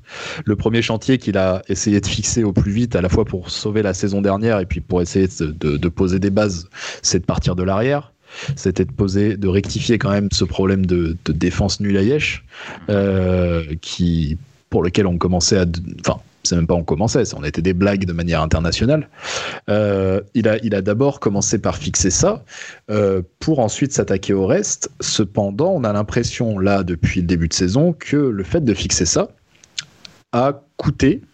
Tu l'as dit tout à l'heure, je sais plus qui c'est qui l'a dit euh, de vous deux, mais ça, ça coûte énormément en créativité et en fluidité en fait dans le système, euh, avec des mecs qui euh, qui semblent à la fois tétanisés par le fait d'aller de l'avant et de du coup de se découvrir, et en plus qui semblent complètement perdus euh, à l'idée de en gros de sortir de leur de leur couloir et de leurs responsabilités quoi. Ouais. non, il y y a, un vrai souci dans l'animation offensive. Et tu pouvais, tu pouvais comme, comme vous l'avez dit, si, si derrière ça va, tu as une base, bon, tu peux te dire, tu, en travaillant, ça va venir, il va y avoir plus de fluidité. Le problème, c'est que là, on est en train de perdre la, base arrière qui s'effrite totalement sans réussir à avancer devant. À la limite, bon, tu, tu gagnes tes matchs 4-3, 5-2, machin, sauf que là, tu ne marques pas et en plus, tu prends des buts. C'est-à-dire qu'en début de saison, et, même au niveau du restart, tu gagnais d'un but, de deux buts maximum, mais tu gagnais les matchs, tu marquais le pion et après tu étais solide derrière, tu étais peinard. Là, il n'y a plus ça. C'est-à-dire que tu ne marques pas et tu concèdes des pions. Tu ne marques pas et pire que ça, tu ne te crées même pas d'occasion. Là, en fait, on a la, tactique du pauvre. En fait, c'était t'écartes sur les côtés, tu balances un centre et t'espères que, euh, Inch'Allah, ça, ça, va arriver euh, sur un pied, qu'un défenseur va se louper. Ou... Enfin, on balançait même pas autant de centres à l'époque où on avait pourtant Olivier Giroud en point de fixation, qui avait en plus un des meilleurs jeux de tête du championnat. Même à l'époque, on avait plutôt tendance à ne pas centrer quand il était là. Là, là contre Tottenham, c'est quoi le chiffre? C'est 55 sur le match? 44, 44, Alors, ça, par exemple, c'est particulièrement nouveau à cette année. En effet, l'année dernière, bon, déjà, tactiquement, on était sur un espèce de. Alors, attendez, c'était quoi que je me rappelle? C'était un 2. Euh, attendez, que je me trompe pas dans mes comptes. C'est quoi? 2, 4, 5 Non, 2. Euh, 3, 2. Attends, parce que ça. ça non, mais ça fait. Non, c'était ça. C'était 3. Je sais qu'on arrivait à 5 devant. Ouais, ouais, c'était 3. Alors, attends, ça dépend comment tu le mets, mais c'était en gros 3. de l'arrière. En gros, tu avais, les deux centraux avec Chaka qui passait euh, quarterback gauche. 3, 2, 2, 2, quoi, en gros. Euh, oui, c'était ça, à peu près. Soit, ouais, tu. Enfin. En gros, l'idée, c'était que c'était que c'était que tu avais donc euh, la défense centrale euh, avec donc Chaka qui redescendait d'un cran et qui passait euh, ouais, ce qu'on appelait quarterback, quarterback gauche, qui s'aspirait complètement pour avoir la possibilité d'envoyer des longues ogives. On avait devant donc un, des deux, un des deux milieux centraux qui restait en position axiale. On avait les deux latéraux qui venaient resserrer dans l'axe. C'est ce, ce, qui se passait notamment avec. Surtout à droite, ouais. Voilà, surtout à droite avec Maitland Niles notamment, qui était particulièrement adapté à ce poste-là. plutôt, ouais, qui est assez vite dans l'âme. Donc effectivement, quand tu lui demandais de se resserrer, finalement, c'est ça marchait vachement bien. Ouais ça marchait extrêmement bien. Et puis, en gros, ce qui se passait devant, c'est euh, c'était euh, bah, en gros. Comment? All in, tout à fait. mais contrôlé. C'était plutôt euh, bien pensé. C'était il y avait une répartition là encore un truc qui est très cher au cœur de Guardiola et qu'il a transmis à Arteta c'est évidemment cette répartition des joueurs par espace par couloir. Donc de ne pas avoir d'avoir à chaque fois en gros vous, vous, allez trouver ça très simplement sur internet si vous l'avez pas déjà vu mais le quadrillage qui a été établi par je crois que c'est par Guardiola hein, le quadrillage du terrain qui divise le terrain en différentes zones et en différents couloirs notamment, et voilà d'avoir un joueur dans chacun de ces couloirs, euh, dont notamment les fameux euh, half spaces, les deux, cet écart qu'il y a entre le latéral adverse et le défenseur central adverse. Euh, donc il y avait cette, cette idée-là. C'était un moment où Ozil jouait encore. Hein, et où on avait toute cette puissance offensive alignée avec un système en transition et quand on défendait on revenait à 4 derrière on revenait, euh, je crois, à 4-4-2 à plat, je crois, euh, quelque chose comme ça. Euh, donc voilà. Et cette année, c'est plus du tout ça. C'est plus vraiment ce qu'on voit. C'est plus vraiment les mêmes zones d'attaque. C'est plus vraiment le même système. Là, on se retrouve avec finalement, qu'est-ce que c'est? C'est un. Bah, dernièrement, c'est un 4-2-3-1, 4-3-3. Dernièrement. 4-3-3. Arteta veut son 4-3-3. J'appelle ça 4-3-3. Dernièrement. Vu, les, difficultés de construire quoi que ce soit à partir des milieux. Là, là c'était euh, contre Tottenham, c'était plus un 4-2-3-1 ou une espèce de 4-4-1-1 avec la casette un peu libre euh, qui, qui redescendait. Ah, qui... J'avais pris des notes et, je les ai oubliées dans la chambre du petit. Bon, bah voilà, c'est foutu. Mais oui, c'était un. C'était ah, même un. Par moment, c'était un. Que je te dise pas de conneries. Un 3-4-1. Oui. 3-4-1-3. C'est ça? Voilà. C'est-à-dire que vous aviez les trois, donc on retrouve la base ça qu'Arteta avait, avait euh, déjà l'année dernière, c'est-à-dire les deux centraux plus Chaka qui décroche. Ça, ça y était. Euh, ce qu'on voyait ensuite, c'était euh, bah, en gros les latéraux plus le milieu qui était aligné là. On avait la K en 10 et devant c'était donc Saka, Aubameyang et William avec un trident comme ça. Ouais, ouais, ouais. Et où tu, euh, il, faut, on va, revenir, y revenir, mais euh, où donc tu décides plus ou moins de laisser Partey vraisemblablement blessé tout seul au milieu de terrain. C'est ça. C'est ça. Ça, on va y revenir en effet, mais, euh, mais décision curieuse. Et donc, ce système qui, depuis le début de saison, enfin, peut-être pas depuis le début de saison, mais en tout cas depuis quelques matchs, amène l'équipe à, euh, à, complètement délaisser le centre. Là encore, on va en parler pour aborder le match de Tottenham, euh, à complètement délaisser le centre et à se cantonner à une, à, une multiplication des dédoublements et des alors je sais pas comment ça s'appelle, mais des dédoublements par l'intérieur, c'est-à-dire passer entre le latéral et le, et le central, mais à globalement aboutir sur énormément de situations de centre en fait. Ouais, ouais. et peu qui trouvent quelqu'un. Enfin, si ce n'est aucun, un peu de choses près. Mhm. Et le truc, Ouais. c'est que, à la limite, je veux bien essayer de, notamment à gauche, de mettre Tierney dans un fauteuil, euh, vu sa qualité de centre. Euh, toujours est-il que bah, si t'as personne à la retombée, euh, là on parle de devant, on parle de Saka, euh, Aubameyang, Willian. Bah, aucun des trois n'a le jeu de tête euh, pour, euh, pour faire la, la Ah, différence. déjà, t'en as, t'en as deux qui font 1m12 déjà. Déjà, Donc comme ça, c'est réglé. Aubameyang, le jeu de tête, Et- c'est clairement pas sa qualité première, quoi. Donc, euh, Et puis, et tu, je- comme tu le dis, je pense pas que la, bon, les, tous les centres n'ont pas été parfaits. Je pense pas que dans un, ce soit la qualité de centre qui soit à remettre en cause en premier. Bellerin peut-être Euh, peu. Ouais, ouais, mais tu as les bons centres de Tierney de l'autre côté. Mais comme tu le dis, c'est surtout que dans la, dans la boîte, ils sont là presque à attendre. Il n'y a pas de mouvement, le placement est un peu obscur. Et c'est surtout, contre, par exemple, contre Tottenham, euh, comment veux-tu qu'on ait la moindre chance de, de choper un ballon quand ils sont 5, 6, voire 7 dans la surface et qu'on a trois mecs, dont un mec qui fait 1m12 qui est Saka? C'est à un moment, enfin, c'est c'est pas possible, ça ne marchera pas. Et en plus, au fur et à mesure du match, euh, t'avais les, t'avais parfois les milieux de, de Tottenham qui redescendaient euh, en, en charnière. Donc, ce qui se faisait, c'était une espèce de défense à 5 voire 6. Surtout qu'après, il a fait oui, rentrer Ben Davis. Et là, t'as as un surnombre euh, total de Tottenham. T'as absolument aucune chance, à moins, comme, euh, comme vous l'avez dit, d'avoir un pied qui traîne ou une chance miraculeuse, un un CSC. dégagement raté, ça. Voilà, t'as aucune chance de, de, de toucher le ballon. Et surtout quand les joueurs à l'intérieur ne bougent pas. Et donc par rapport à, à- à la saison passée, on l'a dit, là on est en train de l'illustrer, on déborde de presse sur le match de Tottenham, mais donc, Oui, pardon. pas, pas non, non, non, mais pas du tout. Je, tu pourras développer toute ta prose, cher ami, euh, tout, tout à l'heure. Euh, mais donc euh, des errances tactiques, des errements tactiques euh, qui étaient plutôt pas du tout du Arteta l'année passée. Euh, des limites, on l'a vu donc euh, sur euh, sur la créativité. Alors en plus, on va y revenir aussi après, qui pose quand même des questions envers un certain joueur. Et, et, donc et, et donc une, un, un côté un peu inoffensif et en plus au même moment, le sacrifice qui a été consenti pour euh, la défense qui se fait plus du tout sentir. Est-ce que dans ce tas-là, bon voilà, euh, on additionne des trucs pourris, résultat euh, 16e place, il n'y a pas trop de mystère. Est-ce que dans ce tas-là, depuis le début de saison, vous notez quand même des satisfactions, des petites éclaircies quand même? Ouais, il y en a. Vas-y, euh, Johnny, si tu parlais tout à l'heure de, Bah, de Saka, je Oui, crois. bah vite, bah dans le tas, t'as l'impression qu'effectivement c'est un des seuls à essayer de proposer autre chose, un petit peu comme partait en fait de proposer autre chose que le schéma stéréotypé dans lequel on avait tendance à s'enfermer contre Tottenham. Il amène quelque chose, ce gamin. Il essaye de, il essaye vraiment de, il essaie vraiment d'enclencher la marche avant, il essaie de trouver des solutions en, en remise, en relais. Sauf qu'en fait, euh, on, a, on se demande s'il est inclus dans les combinaisons à l'entraînement tellement, euh, en fait, ça- le ballon ne circule pas devant. Ouais.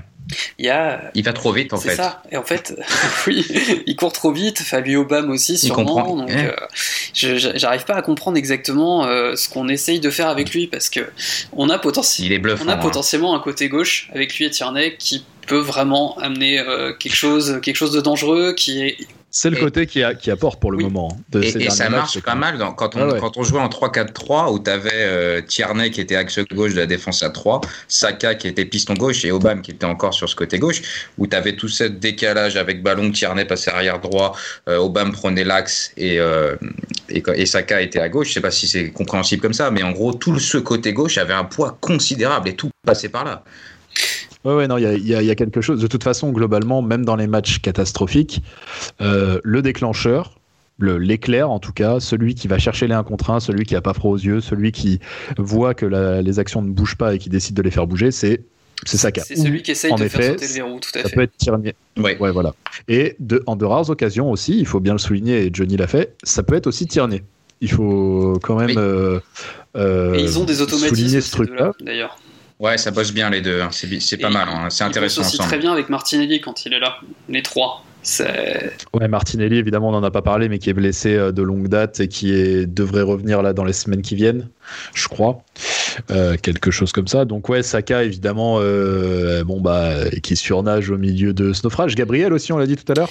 Gabriel, ouais, Gabriel qui, qui a été euh, trois fois meilleur joueur du mois de suite sur les trois sur les trois seuls mois de compétition. Ah, c'est le rock, c'est le rock de ta défense. C'est celui qui est là pour compenser les conneries de David Luiz potentiellement. C'est ce qui fait d'ailleurs qu'on n'a pas eu encore de trop grosses cagades euh, cette saison parce qu'il est là pour colmater les brèches quoi. Alors en plus, le pauvre garçon, mais on lui colle tout le monde. On lui colle tout le monde à côté. On lui met Louise qui revient de blessure. On lui met Louise blessé. On lui met Louise avec des bandages. On lui met Holding en forme. Holding pas en forme. Louise avec un trauma crânien. Hein, on, a, on, a, on, lui a mis on lui a mis Mustafi. On lui... Non mais le mec il vient d'arriver. Je sais même pas s'il parle la langue encore. Euh, c'est même pas sûr, à mon avis, il doit, il doit parler français. Il parle français, euh, ouais, je pense. Voilà. Euh, et, et, et, le, et, le, pauvre garçon, il s'en sort déjà vachement bien. Et tout à l'heure, j'ai vu, en regardant le replay de Tottenham, t'as Tierney qui est pas content, qui vient lui gueuler dessus avec l'accent écossais. Je pense qu'il doit être là. Il doit être... je pense qu'il doit être là, mais c'est surréaliste. Qu'est-ce qui se passe? Mais Qu'est-ce que tu me veux C'est que des peintres. Moi, je suis en train de. Non, non, mais. Ouais, globalement, grosse satisfaction, grosse présence sur les duels, grosse présence dans les airs. Euh, bon relanceur, pas peur de relancer. Euh. En fait, cette saison, euh, sur, ce qu'on est assez d'accord là-dessus, c'est que les, les, trois joueurs qui seraient peut-être les qui sortiraient du lot, ce serait Saka, Gabriel et Tierney, et les, et les trois ont quoi En dessous 24 ans Ont 23 ans? Ouais. C'est des jeunes.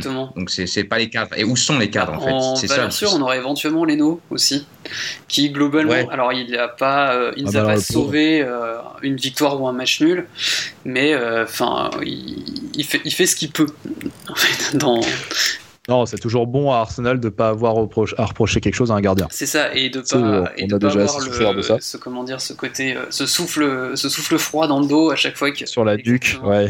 Moi, il me fait peur sur les sorties, franchement. C'est oui, pas toujours. Je suis pas serein, serein.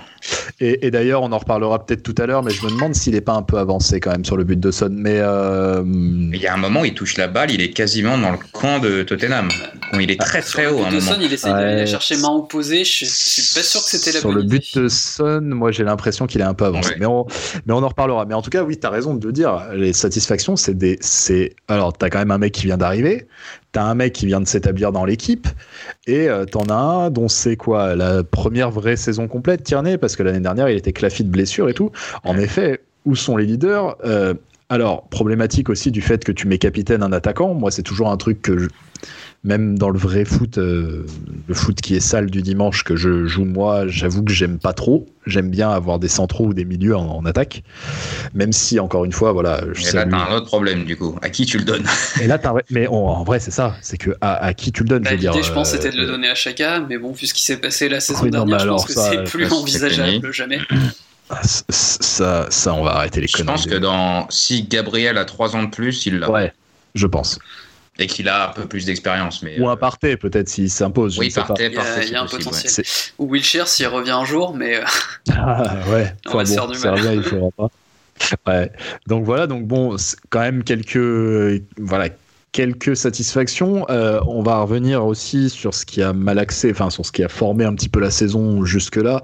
C'est quand même des bah, dans le naufrage, évidemment, sans surprise, des petites vaguelettes de euh, problèmes de collectif, on va dire, de problèmes de vestiaire, de problèmes de d'attitude, d'individu, on va dire. Euh, le premier, celui qui a évidemment émaillé quasiment tout le début de saison, c'est le cas de Zil. Euh, on s'était promis d'en parler parce qu'on voulait en parler depuis la nuit des temps, mais on en parle sur notre discussion entre nous. Mais on a le, le cas de Zil, publiquement, effectivement. Oui, voilà, le cas Ozil. Alors que dire Donc, du coup, pour reposer les choses, je vais reposer les portes ouvertes, mais on va reposer les choses. Ozil a donc été euh, établi persona non grata. Il ne fait plus partie des effectifs d'Arsenal. Il n'a pas été listé pour la première ligue. Il n'a pas été listé pour l'Europa League. Je dis pas de conneries. Je crois qu'il pourrait jouer quand, que mhm. dans une des deux coupes euh, nationales. Ouais, voilà. Euh, il s'entraîne. Encore, je crois qu'il faut avoir été dans le groupe. Euh, il y a une, règle un peu obscure euh, de FM qui me revient. je crois qu'il faut avoir été inclus dans tant de groupes de première ligue pour pouvoir jouer en, en cup. Enfin, il y a un truc comme ça. Donc c'est même pas sûr. Je pense. De toute façon, je vais te dire, il y jouera il pas. Jouera pas. il, s'entraîne toujours avec le groupe notamment parce que ça fait partie de ses engagements contractuels, hein, et que Monsieur, Monsieur met évidemment un point d'honneur à remplir son contrat, à gagner son salaire, parce qu'on, faut le dire, on est arrivé dans une situation où le club veut absolument se dégager euh, de Zil, et notamment de son salaire astronomique de 350 000 pounds par semaine. Euh, le club, ils ont clairement un truc, tu sais, genre, quand. Euh, je pense, Edou, quand il allume son ordi le matin, il doit avoir un truc genre J-24, tu vois, pour. Euh... au 1er janvier, il s'en va et. Euh, un, un, problème ah, C'est quand même ridicule. Tout tout est ridicule dans cette situation. C'est absolument ridicule. Je veux dire, sa situation, le fait qu'il puisse jouer aucune compétition, la non-communication du club là-dessus, sa communication, communication à lui, pardon. Le mec est devenu commentateur sur Twitter. il, est, il, a un salaire monstrueux. enfin, il n'y a rien qui va. Absolument rien bah, ne va. Et en plus, un poste de CM, hein, je ne connais pas les barèmes ah, au Royaume-Uni. Hein, et, et, quand, quand je. Après chaque défaite, et malheureusement elles sont assez nombreuses, j'imagine, j'ai j'ai un une espèce d'étoile au-dessus de moi qui jaillit et je vois Ozil derrière son ordi devant sa piscine en train de se marrer, en train de tweeter euh, Ya Gunaya, tu vois. et je l'ai à chaque match et je me dis est-ce que le mec il est content ou est-ce je sais parce que, je pense qu'il aime vraiment le club, mais il doit tellement se dire, bah, vous voyez les gars, vous auriez peut-être dû m'inclure. Et ah, je sais pas si c'est pas complètement vrai. Je pense qu'avec Cardone, ils doivent bien se marrer quand ils en discutent au téléphone. C'est clair et net que sa com, elle ne veut dire que ça. Sa com, elle, alors elle est probablement en effet pas dirigée contre l'institution du club, mais contre ses dirigeants et contre, euh, on va, oui, contre, on va dire. Il aime vraiment le club et les ouais, ça, ça j'en doute, j'en doute assez peu, mais en effet contre l'encadrement. Euh, et je pense qu'il se fout ouvertement de leur gueule. Et comme tu as dit, en plus il y a euh, un truc qui qui vient mettre du sel sur les plaies, c'est que c'est précisément le poste où on a une énorme lacune depuis trois mois en fait. Et, le mec, personne, on n'a pas de créativité à ce poste-là. En fait, euh. exactement. Et le mec est conscient de ça. il ne peut pas ne pas être conscient de ça parce que tout le monde l'est en fait. Le mec est conscient de ça euh, et ce qu'il est en train de faire, et c'est là où moi j'ai un gros problème avec Ozil de toute façon, c'est qu'il est en train de, de, faire un levier qui est particulièrement euh, malsain, c'est qu'il est en train de mettre de prendre la, une partie de la fanbase dans sa poche en fait. Je pense qu'il est parfaitement conscient de ce qu'il fait. Je pense qu'il est parfaitement conscient de la situation et qu'il est en train de jouer un petit jeu de bras de fer avec le club pour euh, en, se basant sur la fanbase et en essayant de montrer à quel point euh, lui il n'y a aucun problème avec lui. Il n'y a aucun problème avec sa personnalité, il n'y a aucun problème avec son comportement. Regardez comme c'est un ange, il va même jusqu'à commenter et encourager ses camarades sur Twitter alors que lui ne joue pas. Mais il est, clivant, hein. il est clivant. Je pense que c'est le joueur le plus clivant de l'équipe. Vraiment, ah euh, tu l'aimes ou tu. Enfin, bon, sauf euh, voilà, mais tu souvent les gens le, détestent ou l'adorent et le juste milieu est beaucoup plus rare. Mais moi, ce qui me dérange plus, c'est qu'est-ce qu'on va retenir de lui à Arsenal? Son image, c'est comme un peu Wenger sur la fin. J'avais peur que il passe de héros à zéro. Euh, là, aux îles, j'ai peur aussi. C'était un super joueur. On se souvient quand il avait signé, tout ce qu'il a pu faire. Ça a été très irrégulier. Ça a été tout ce qu'on veut. Il y a eu des hauts, des bas, des trucs. Mais quel putain de joueur Il y a quand même Et là, une différence fondamentale avec Wenger, c'est que Wenger n'a jamais mis sa com personnelle euh, plus haut que le club. Il y a tellement ah de fois où il a fermé sa gueule, il a encaissé probablement pour ses dirigeants. Ah oui, non, je compare pas les deux. Donc, hein, euh, je pense que c'est l'énorme différence. Quoi. Mais effectivement, Eusil, ça aurait été euh, euh en, un début assez chouette. Euh, une, une, saison où, bah, jusqu'à la blessure de Cazorla, en fait, il marche sur l'eau complètement. C'est, enfin, il termine à 19 passes euh, alors qu'il en est à 17 quasiment au mois de janvier. Enfin, vraiment un, truc de, fou furieux, quoi. Mais, je pense que ouais, la blessure de Cazorla lui a, lui a un peu coupé les jambes là-dessus, c'est-à-dire qu'il récupérait les ballons dans, des, euh, dans une zone euh, et avec un timing beaucoup moins intéressant. Et ouais, ensuite c'est devenu très irrégulier. C'était déjà le cas sous Emery, hein, qui avait, je crois que c'est sous Emery d'ailleurs qui commence à être benché assez régulièrement avec ah ses blessures au dos diplomatiques. Euh, tu sais, genre, euh, t'apprends le, une heure avant le match qu'en fait il est pas là. Ouais, c'est ses rhumes, ses, fameuses blessures au dos, ouais, c'est il est malade, c'est machin. Ouais. Euh, moi, ce que j'ai trouvé difficile avec Özil sur sa on va, on va dire sur ces deux dernières années, il est devenu très difficile à défendre en fait comme garçon, même même en se contentant de ce qu'il y avait sur le terrain, c'est-à-dire même en ne tenant plus compte. Özil, euh, j'ai souvent écrit euh, dans, dans, la CAD et tout, et je maintiens ça, c'est un catalyseur. C'est-à-dire que c'est pas un mec qui va te soulever l'équipe, c'est pas un mec qui va porter l'équipe. Ça l'a jamais été en fait. Euh, Özil, si ton équipe elle est mauvaise, il sera mauvais. Si ton équipe elle est bonne, par contre, elle va devenir brillante en fait. C'est euh, Özil, c'est le, le, truc en plus quoi. Le mec, par contre, il va jamais porter l'équipe sur son épaule. Par contre, tout en sachant ça et tout en admettant ça et sans jamais le renier, ça c'est certain. Et il a été recruté pour ça. Et si on ne savait pas en le recrutant, c'est qu'on est des, pipes en recrutement. Mais tout en sachant ça, euh, il y a eu des phases où c'est devenu très très très difficile à supporter. Je veux dire, même ses défauts les plus, euh, euh, ceux qui font le plus polémique, etc. Sa fameuse tendance à marcher, sa tendance à, lâcher complètement prise, sa, sa, nonchalance qui a été plein de fois discutée. Je veux dire, il y a des moments où c'était imblairable. C'était juste imblairable. Le mec, il y a des, moi j'ai vu des matchs d'Arsenal où Arsenal jouait à 10 avec Özil. C'était incroyable. Oui, il attendait, le, il attendait des fois le bon moment, sauf qu'en fait, il l'attendait tellement que le, ce moment n'arrivait jamais. C'est-à-dire qu'il. Autant, il y a des, dans les matchs où il avait envie de jouer, c'était impressionnant hein, quand on focalisait sur lui, sur les sorties de balles, à quel point il se rendait vite disponible, à quel point il se mettait tout de suite dans le sens de la marche pour recevoir le ballon et en sachant très bien ce qu'il allait en faire. Mais sur certains, certains matchs, et souvent d'ailleurs contre les petites équipes, bah. Euh, il attendait de, il attendait de voir quoi. C'est moins, euh, c'était moins digne de lui presque. Enfin, c'est, cette impression-là que j'avais, c'est qu'il choisissait vraiment. Ouais, cette façon de choisir les matchs. Ouais, ouais, ouais, ouais. clairement. Et, euh, et, et, voilà. Et du coup, là, on en arrive à une situation qui, comme l'a dit euh, Jay, qui, est vraiment, enfin, je veux dire, qui est clownesque, mais à, tellement de niveaux, quoi. Son attitude, celle du club, l'enjeu total, le fait qu'on est en train de, on dirait un divorce qui a mal tourné, quoi. Vraiment, on dirait genre, il y a rien qui va. On dirait des, des, des, vieux, voilà, des vieux époux qui se balancent, qui essayent de se faire chier par avocat interposé en invoquant des clauses et des machins. je veux dire, t'en as un qui est. quoi, un peu. Il y en a un qui est en train quand même de niquer des années qui sont encore valables de sa carrière parce qu'il pourrait encore jouer ailleurs. 32 ans. À un moment, je veux dire. Pour le foot, en plus, euh, c'est pas avec euh, les kilomètres qu'il a bas euh, qu'il va être fatigué, quoi. Sans rôle, je veux dire, Riquelme, il a joué jusqu'à 37 en marchant, donc bon, voilà. je veux dire, le mec est en train de niquer des années importantes de sa carrière par pur orgueil mal placé, quoi. Et de l'autre côté, t'as un club complètement con et jusqu'au boutiste qui a pas anticipé deux minutes le fait de le dégager, qui, alors, le fait, le fait de on en a discuté souvent tous les trois, mais le fait de l'avoir prolongé, c'était une prise de risque. On pouvait pas savoir. Voilà. C'était à un tenté, il y a eu un choix qui a dû être fait. Lui entre, Ramsey. Entre lui et Ramsey, hein, de toute façon. Sanchez, Sanchez aussi. Et il y avait, voilà, en fait, le fait est que Sanchez était prolongé de toute façon, et le choix, du coup, c'est amené sur euh, du coup Zid ou Ramsey machin il fallait envoyer un message il fallait euh, faire un symbole Arsenal était capable de garder ses plus gros joueurs bon moi, j'ai du mal à taper sur ce choix-là parce que la boule, la boule de voyance, je pense que là, il l'avait pas pour le coup. Euh, difficile de difficile d'imaginer à ce moment-là comment euh, parce Au moment où ça a été fait, je crois que personne n'a remis en question ce choix-là, quoi. Bah, il commençait de mémoire. Hein. Au moment où il commençait à décliner, mais on n'imaginait jamais que, ce que le mec devienne un tel poids. Quoi.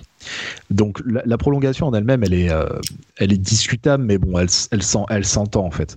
Mais euh, tout ce qui s'est passé après, je veux dire, le, le club, enfin la façon de gérer du club, encore une fois, je veux dire, on rejoint ce qu'on a dit sur Saliba. Il y a, comme tu disais, Jay, un manque de communication, mais aussi un manque de classe. Incroyable, mais incroyable, quoi. Qui, qui était un truc qui faisait jusque-là, qui était attaché à l'image de Wenger et qui était aussi attaché à l'image d'Arsenal. C'était que, euh, on, euh, ok, on a eu des sacrifices de pute dans l'équipe, on a eu des sacrés casseurs de jambes, etc. Mais à un moment, c'était quand même on était quand, il y a quand même une certaine image d'élégance qui était attachée à ce club-là, euh, qui ne l'est plus du tout, qui l'est plus du tout quoi. Donc, euh, je veux dire, là, on, les deux, que ce soit Eusil comme le club, comme euh, je parle même pas des agents et des machins, mais ils se traînent tous dans la boue, quoi. Oui, et c'est vraiment dommage parce que, ben, comme un, l'image du divorce, elle est, elle est plutôt bien parce qu'au départ, euh, quand il signe Arsenal, on, ça a tout pour être un mariage parfait, quoi. Parce qu'à l'époque, l'équipe joue au ballon, a besoin d'un mec comme lui pour orienter le jeu, et en plus, euh, euh à l'époque de Wenger, on est sur une équipe qui brille euh, essentiellement par son jeu de passe. Et là, tu prends peut-être euh, le meilleur représentant que tu puisses trouver de ce style de jeu, quoi. Donc, ça avait tout pour être le mariage parfait. Et, Mais ça a matché, hein. ça, a matché au départ. matché, quoi. Et l'année, l'année où on fait finit deuxième du championnat, enfin, on, était euh, là, en gros, chaque week-end à attendre finalement la passe, euh, la passe mortelle qu'il allait, euh, qu'il allait délivrer et à qui, quoi. Parce qu'en plus, il, il, a Voilà, fait, il, là. a fait marquer, il a fait marquer des joueurs improbables. Quoi. Il a fait croire à beaucoup de gens que Welbeck avait peut-être un... pouvait peut-être faire quelque chose à Arsenal. Quoi. Là, on Et en on est. Vas-y, vas-y, pardon. On, Euh, on se souvient euh, de à l'époque quand il y avait qu'il y avait Giroud et, et Sanchez et autant bon ce qu'on pense qu'on veut des deux et surtout de l'individualisme de Sanchez et tout ça mais le trio et Sanchez Sanchez Alexis ouais ouais mais sur le terrain sur le terrain Ozil Sanchez Giroud tu sais il y avait Ah oui, la victoire ça- contre Chelsea, euh, c'était. ah ça ah c'était fou C'est une deux là, sur, incroyable. sur Et 30 ça allait mètres là, qui se font. Là. Il, il marchait bien, quoi, ça marchait. Et puis, euh, de fil en aiguille, bah voilà, ça s'effrite aussi. Et puis là, maintenant, je pense qu'on est au point de non-retour. Euh, Ah bah il, peut en- il partir en janvier. On peut économiser, je crois, 9 millions s'il part en janvier. Donc, bah, pour le bien de tout le monde, va falloir Faut, partir. faut espérer on en est au point où janvier. euh, ça on en est au point où sa seule activité, je la vois en live de mes yeux vus, c'est il échange des tweets avec Pierce Morgan. Voilà. On en est là. quoi. Voilà. Pierce Morgan qui lui a chié sur les pompes, parce que c'est sa spécialité, de chier sur les pompes de tout le monde, et bah Özil lui répond. Je veux dire, on en est là de, de, de- pour exister, quoi, pour exister publiquement, pour exister médiatiquement. Il répond à, à des tocards, il est là, il. Je voilà, pas surpris qu'il fasse un plateau avec lui euh, d'ici la fin de l'année, tu vois. C'est triste à tous les niveaux, c'est triste. Oh, J'ai même pas parlé de sa sortie à un moment, il a, il a fait une interview, tout ça, machin. Enfin, c'était c'était euh, c'était particulièrement ridicule. C'est pas non plus les seuls euh, les seuls petits anicroches euh, de comportement qu'on a eu euh, ces dernières semaines. On va citer en vrac, mais euh, pendant la trêve, on a William qui est parti à Dubaï en plein confinement, Alors là, chapeau, Hein mec. hein. Franchement, euh, parce que parce que j'ai j'ai pourquoi pas pas. compris qu'Arteta d'ailleurs lui mette pas une grosse sanction, genre tu, tu joues pas pendant deux matchs. euh, parce que là, on parle quand même de, de consignes sanitaires en période de crise mondiale, quoi. C'est pas genre, ça va bien au-delà du club en fait, sa connerie, quoi. Mais c'était pour le business, non? Non, il, il a avait fait une un match de boxe. Ah, c'est bon, là, ok. Bon, Ah, je crois qu'il a été voir un match de boxe, si je dis pas de conneries. Euh, Puisqu'il il prend la photo avec le boxeur d'ailleurs. euh, à Dubaï. Je veux pas dire de conneries, mais il me semble que c'est ça. truc Comme ça ouais. Ouais, mais en dans cas- tous les cas, c'est ridicule aussi, mais bon. Oui, c'est tout aussi ridicule. Il n'y a pas eu en effet de sanction après. Il y a eu euh, un accrochage entre Louis et Ceballos visiblement à l'entraînement, un petit peu après la trêve, je crois, ou pendant la trêve. Euh, Pendant la trêve, ouais, je un crois. petit peu ouais. après. Ouais, un petit peu après. Je oui, il y a même eu une histoire Ah. de, de bourre-pif. euh, si, euh, Ah oui, oui, il lui a, il lui a mis, il lui a mis un taquet avec euh, en plus, enfin, ce truc un petit peu ridicule euh, d'Arteta qui dit qu'il veut absolument chercher la taupe. On aurait dit euh, Patrice Evra. comment il s'appelle Evra, ouais. Voilà, on aurait dit Evra, ça m'a rappelé les plus belles heures de, de l'équipe de France. Euh, et puis là, dernièrement, c'était quand la semaine dernière, la fameuse discussion, la mise au point. On dirait Euh, les, les- entre- les mises au point hebdomadaires à Marseille un petit peu quoi. C'est, euh, on s'est dit les choses. Ouais. Ah ouais, c'est exactement ça. Globalement, ce qui s'est passé, donc visiblement, ce qui est sorti dans la presse, c'est que, euh, euh, vu l'état de forme global, Arteta aurait convoqué une, une discussion avec tout le staff et tous les joueurs sur le terrain d'entraînement pour mettre à plat ce qui n'allait pas, et que cette discussion-là, une fois le staff parti, aurait donné naissance à une discussion plus informelle entre les joueurs eux-mêmes. Euh, Qui a bien marché, hein. et ça, l'a vu, hein, franchement, euh, a a transfigurée euh, di- dimanche au Ouais, d'envoi. complètement. ça a en effet euh, très bien marché. Les mecs se sont, euh, comme dit la presse N'hésitez anglaise, pas à communiquer plus entre vous, les gars. hein. Ça va, Ouais, ça va le ça faire. marche bien. Comme dit la presse anglaise, des, des doigts ont été pointés, des, Ah bah. des, des voix se sont élevées. Euh, nul doute, hein. moi j'aurais Louis en face de moi, nul doute qu'il y aurait des, bois, des doigts qui se seraient élevés et des, et des voix aussi. hein. Et, et donc voilà, il y avait ce truc de dire, bah, on s'était dit les choses, voilà, là on repart, papa, papa. Et puis donc, on va, on va enfin arriver à notre actu, euh, au match de, euh, de dimanche, au Tottenham Stadium. C'est comme ça qu'ils s'appellent leur merde là? Tottenham Ouais, Stadium, on non? va appeler ça comme ça, ouais. je crois que c'est ça. Ils n'ont pas collé de pub encore dessus? Bon, je ne sais plus. Et je crois que les fans d'Arsenal n'ont jamais mis les pieds dedans depuis son inauguration. C'est ça. C'est ça. Ouais. Bah, il y a quand même eu un moment où c'était un problème, c'est que, t'es- c'est que c'était les fans de Tottenham n'avaient pas encore mis les pieds dedans aussi, mais euh, vu qu'il n'était pas construit. c'était la première fois, Ouais. c'était euh, 1500, dont 750 euh, en loge VIP, je crois, de ce que j'ai cru comprendre. Ouais, bah alors ça, je vais te dire, on joue à chat perché là-dessus parce Oui. que nous. euh, Ah non, mais les- ce que je veux dire, ce que, c'est que je trouve ridicule, c'est qu'en fait, finalement, euh, tu, euh, tu rouvres partiellement le stade, par contre, tu te dépêches de remplir les loges VIP, quoi. Ah Au bah. niveau du message que t'envoies. Alors, je veux bien hein, qu'il faille rentabiliser le stade, mais bon, là, on parle de. Bon, je pense que c'est l'autoroute de la gentrification du, du foot anglais. Et de toute façon, il est, il est déjà en cinquième depuis, depuis 35 km. c'est ça. Bah, on dirait un petit, sur un petit peu ce que disait Hervé Matou par rapport à, cette ambiance dans les oui. qu'il apprécie. Je comprends pas grand chose. Je suis sûr qu'il y a beaucoup de dirigeants qui se font des réflexions qui doivent pas être si éloignées. Et puis bon, voilà, il euh, euh, faut le dire, le Tottenham, le Tottenham, pas n'importe quel Tottenham, hein, le Tottenham de José Mourinho, espèce de euh, d'alliance ultime du mal, comme ça, l'axe. Une espèce d'axe comme ça, on dirait, qui, a été créé pour nous chier sur les pompes. Résultat, ils nous ont chié sur les pompes, pas de problème. On a donc perdu 2-0, un 2-0 propre et net. Qu'est-ce que Qu'est-ce que vous en retenez, les amis? Bah, Je pense que si on était encore en train de jouer, il y aurait toujours 2-0. Voire 3, peut-être. Sur un... Voir, ouais, c'est. Non, mais c'est. Tu pouvais jouer des heures, des heures, des heures. Il y avait, je pense qu'on a fait un record de possession, de passe, de centre, de tout ce que tu veux. Mais le problème au foot, c'est qu'il faut marquer des buts. Et pour marquer des buts, il faut tirer au but. Et sans ça, ça devient un peu plus compliqué. Parce que là, il y a un centre de Perrine qui vient d'arriver sur mon balcon. Ah bah tu vois? Ouais. C'est, c'est, il joue encore peut-être. C'est ça. Ah c'est, il y a un problème de, enfin, le, d'un côté, tu as un néant offensif abyssal et euh, derrière, tu as une naïveté abyssale aussi. C'est-à-dire que ils prenaient la balle, ils n'avaient pas besoin de s'embêter. Tout le monde derrière, tu chopes la balle une fois, ils vont très très vite devant et, ils vont, et pour le coup, ils vont très très bien. Et bah, c'est facile, ça fait but. Et moi, ce qui m'a rendu. Il y a une naïveté, il y a rien. Ce qui, m'a rendu super triste, c'est de voir qu'en fait, euh, tu perds, tu prends 2-0 très net contre le leader du championnat, mais sans qu'il ait vraiment montré quoi que ce soit. Quand euh, tu prends le premier but, ils ont pas mis un pied dans nos 30 mètres. Ah c'est les deux pas d'élan de Son sur sa frappe, c'est les deux premiers pas qui font, euh, qui font aussi près de notre cage. Quoi. Et ça, c'est très, très parlant sur le niveau euh, ah sur notre niveau actuel, c'est-à-dire que Tottenham, bon, c'est une chose, c'est pas spécialement pour leur pour leur cracher dessus, c'est pas non pas que ça me dérange, mais je veux dire, je veux dire, ils ont quand même absolument rien montré, si ce n'est leur efficacité. Ça, c'est clair, on peut pas leur reconnaître. Mais à part ça, en termes de football. Mais ils ont l'avantage d'avoir deux bons attaquants devant, quoi. Oui. Ouais, mais en termes de football, il n'y a rien. Ah bah. En termes de football, il n'y a absolument rien. Et, euh, et, et, c'est grave de prendre 2-0 contre une équipe comme ça.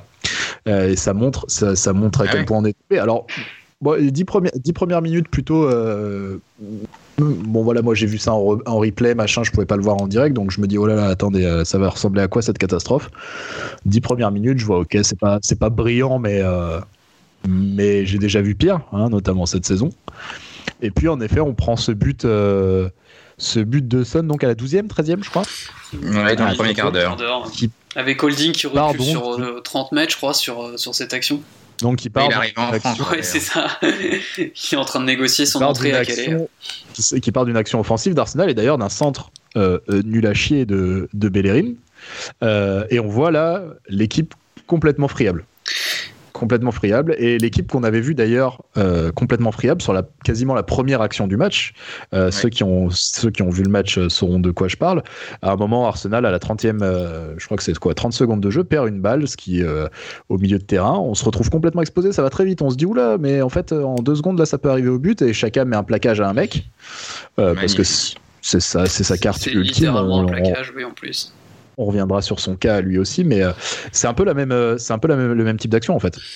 Oui, et puis euh, tu prends souvent, t'as souvent pris dans tes acades la métaphore des portes de saloon, mais là je pense qu'il va falloir en inventer une nouvelle, quoi, parce que c'est pas assez large en fait des portes de saloon quand tu vois la, facilité avec laquelle Son est avancé sur 30 mètres sans être attaqué par qui que ce soit. À, croire qu'en fait on n'avait pas dans le parce qu'en plus c'est un but qui arrive tôt tu le prends en contre à la 85e, celui-là, tu te dis bon bah ça fait chier, mais allez, ça fait partie du jeu quoi. Mais euh, ne fais pas croire que dans ta préparation du match, t'as pas du tout calculé qu'à un moment donné, euh, le Tottenham allait attaquer personne par le côté gauche. Il, me semble, euh, je regarde pas tous les matchs de Tottenham, mais il me semble que Son jouait là à gauche et qui joue à droite habituellement. Ça tourne selon. Ou moins.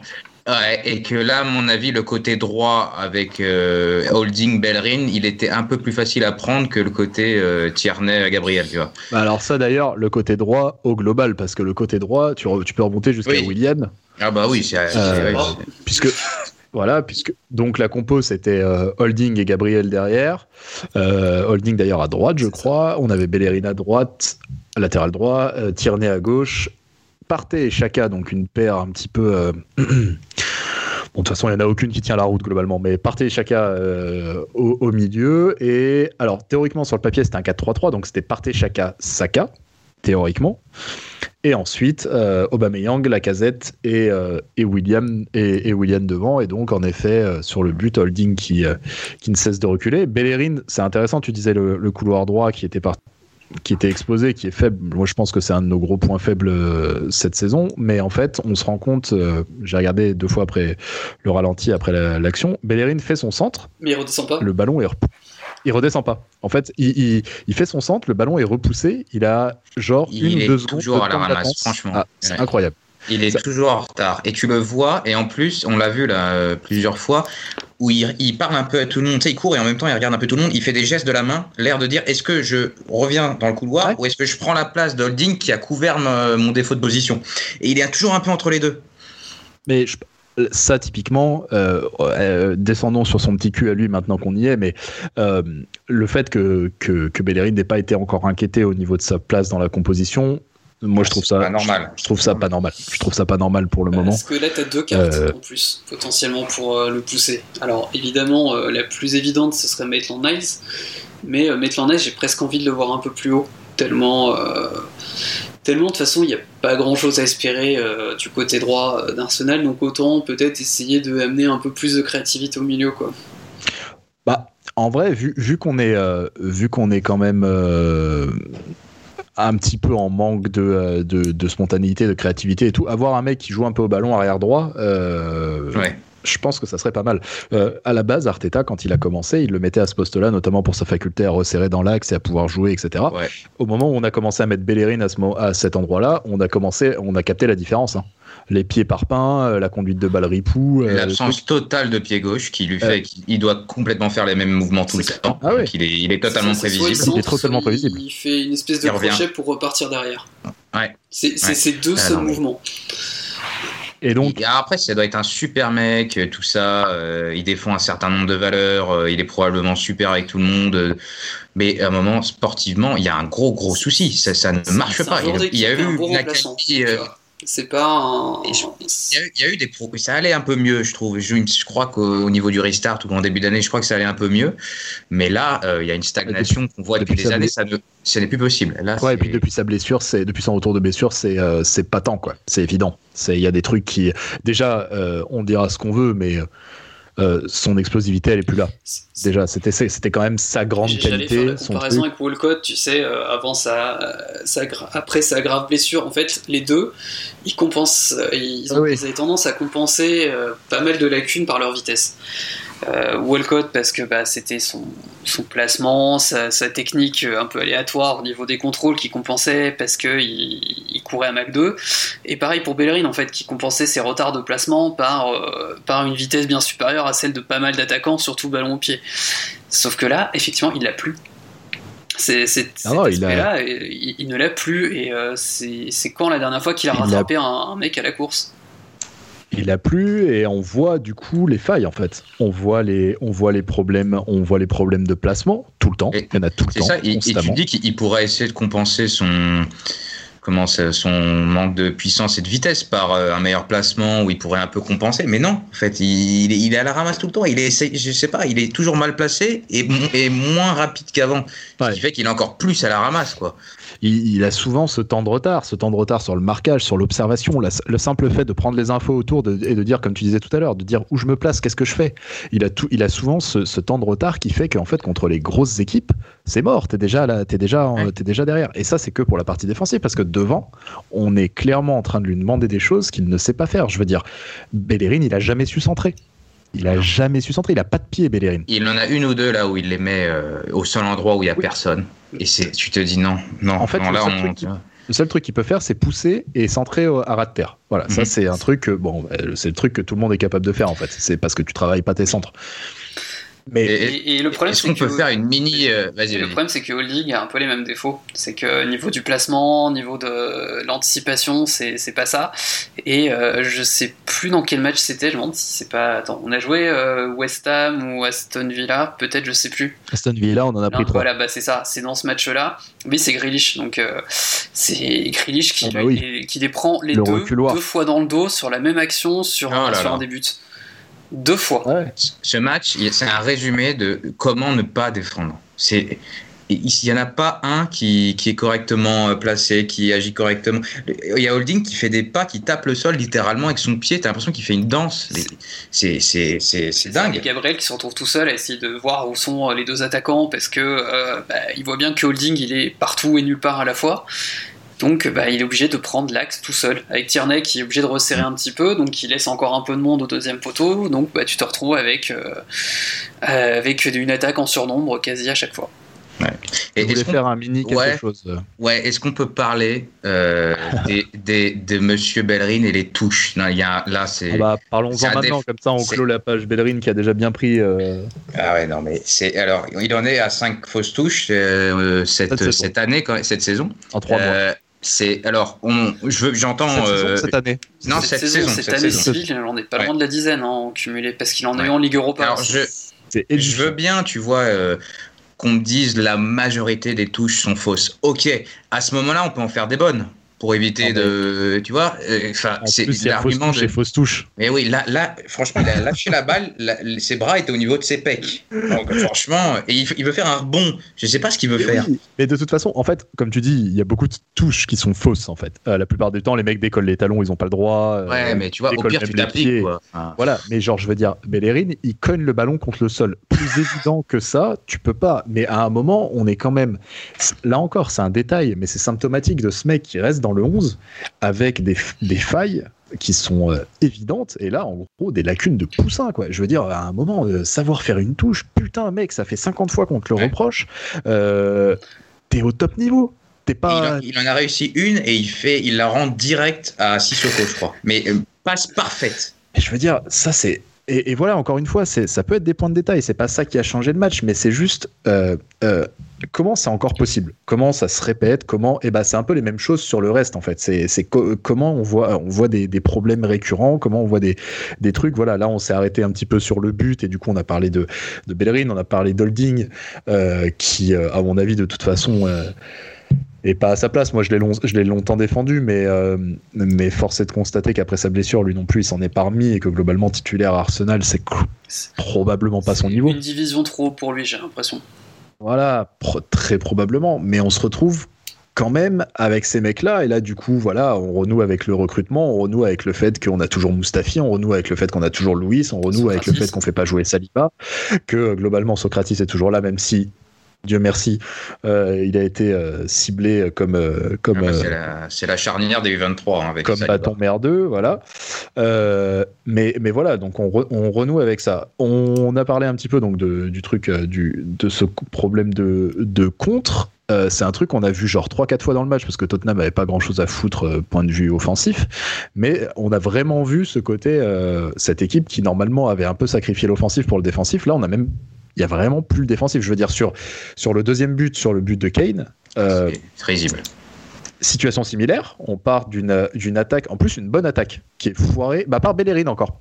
Euh, centre, centre pourri, centre à ras de terre de Bellerin, après une bonne combinaison, notamment une, passe sympathique de la casette euh, à travers les lignes. on perd le ballon et en une passe, alors je sais plus si c'est Alderweireld qui relance ou pas. C'est pas impossible. Mais en gros, la défense centrale de Tottenham récupère et en une passe, elle efface quoi, la moitié de l'équipe, je crois? Quelque chose parce que tout le monde s'est fait aspirer sans, sans, raison, sans trop savoir où ils allaient. Et on est avant la première mi-temps. Il n'y a, rien. Franchement, ce but. Avant la mi-temps. Euh, euh, petit bémol, je pense. Alors, euh, le centre de Bellerin est pourri. Je ne sais pas par contre ce que veut faire Aubameyang sur cette action. Absolument, il est, il est complètement dos au jeu. Il est, il, est, il est complètement à la ramasse.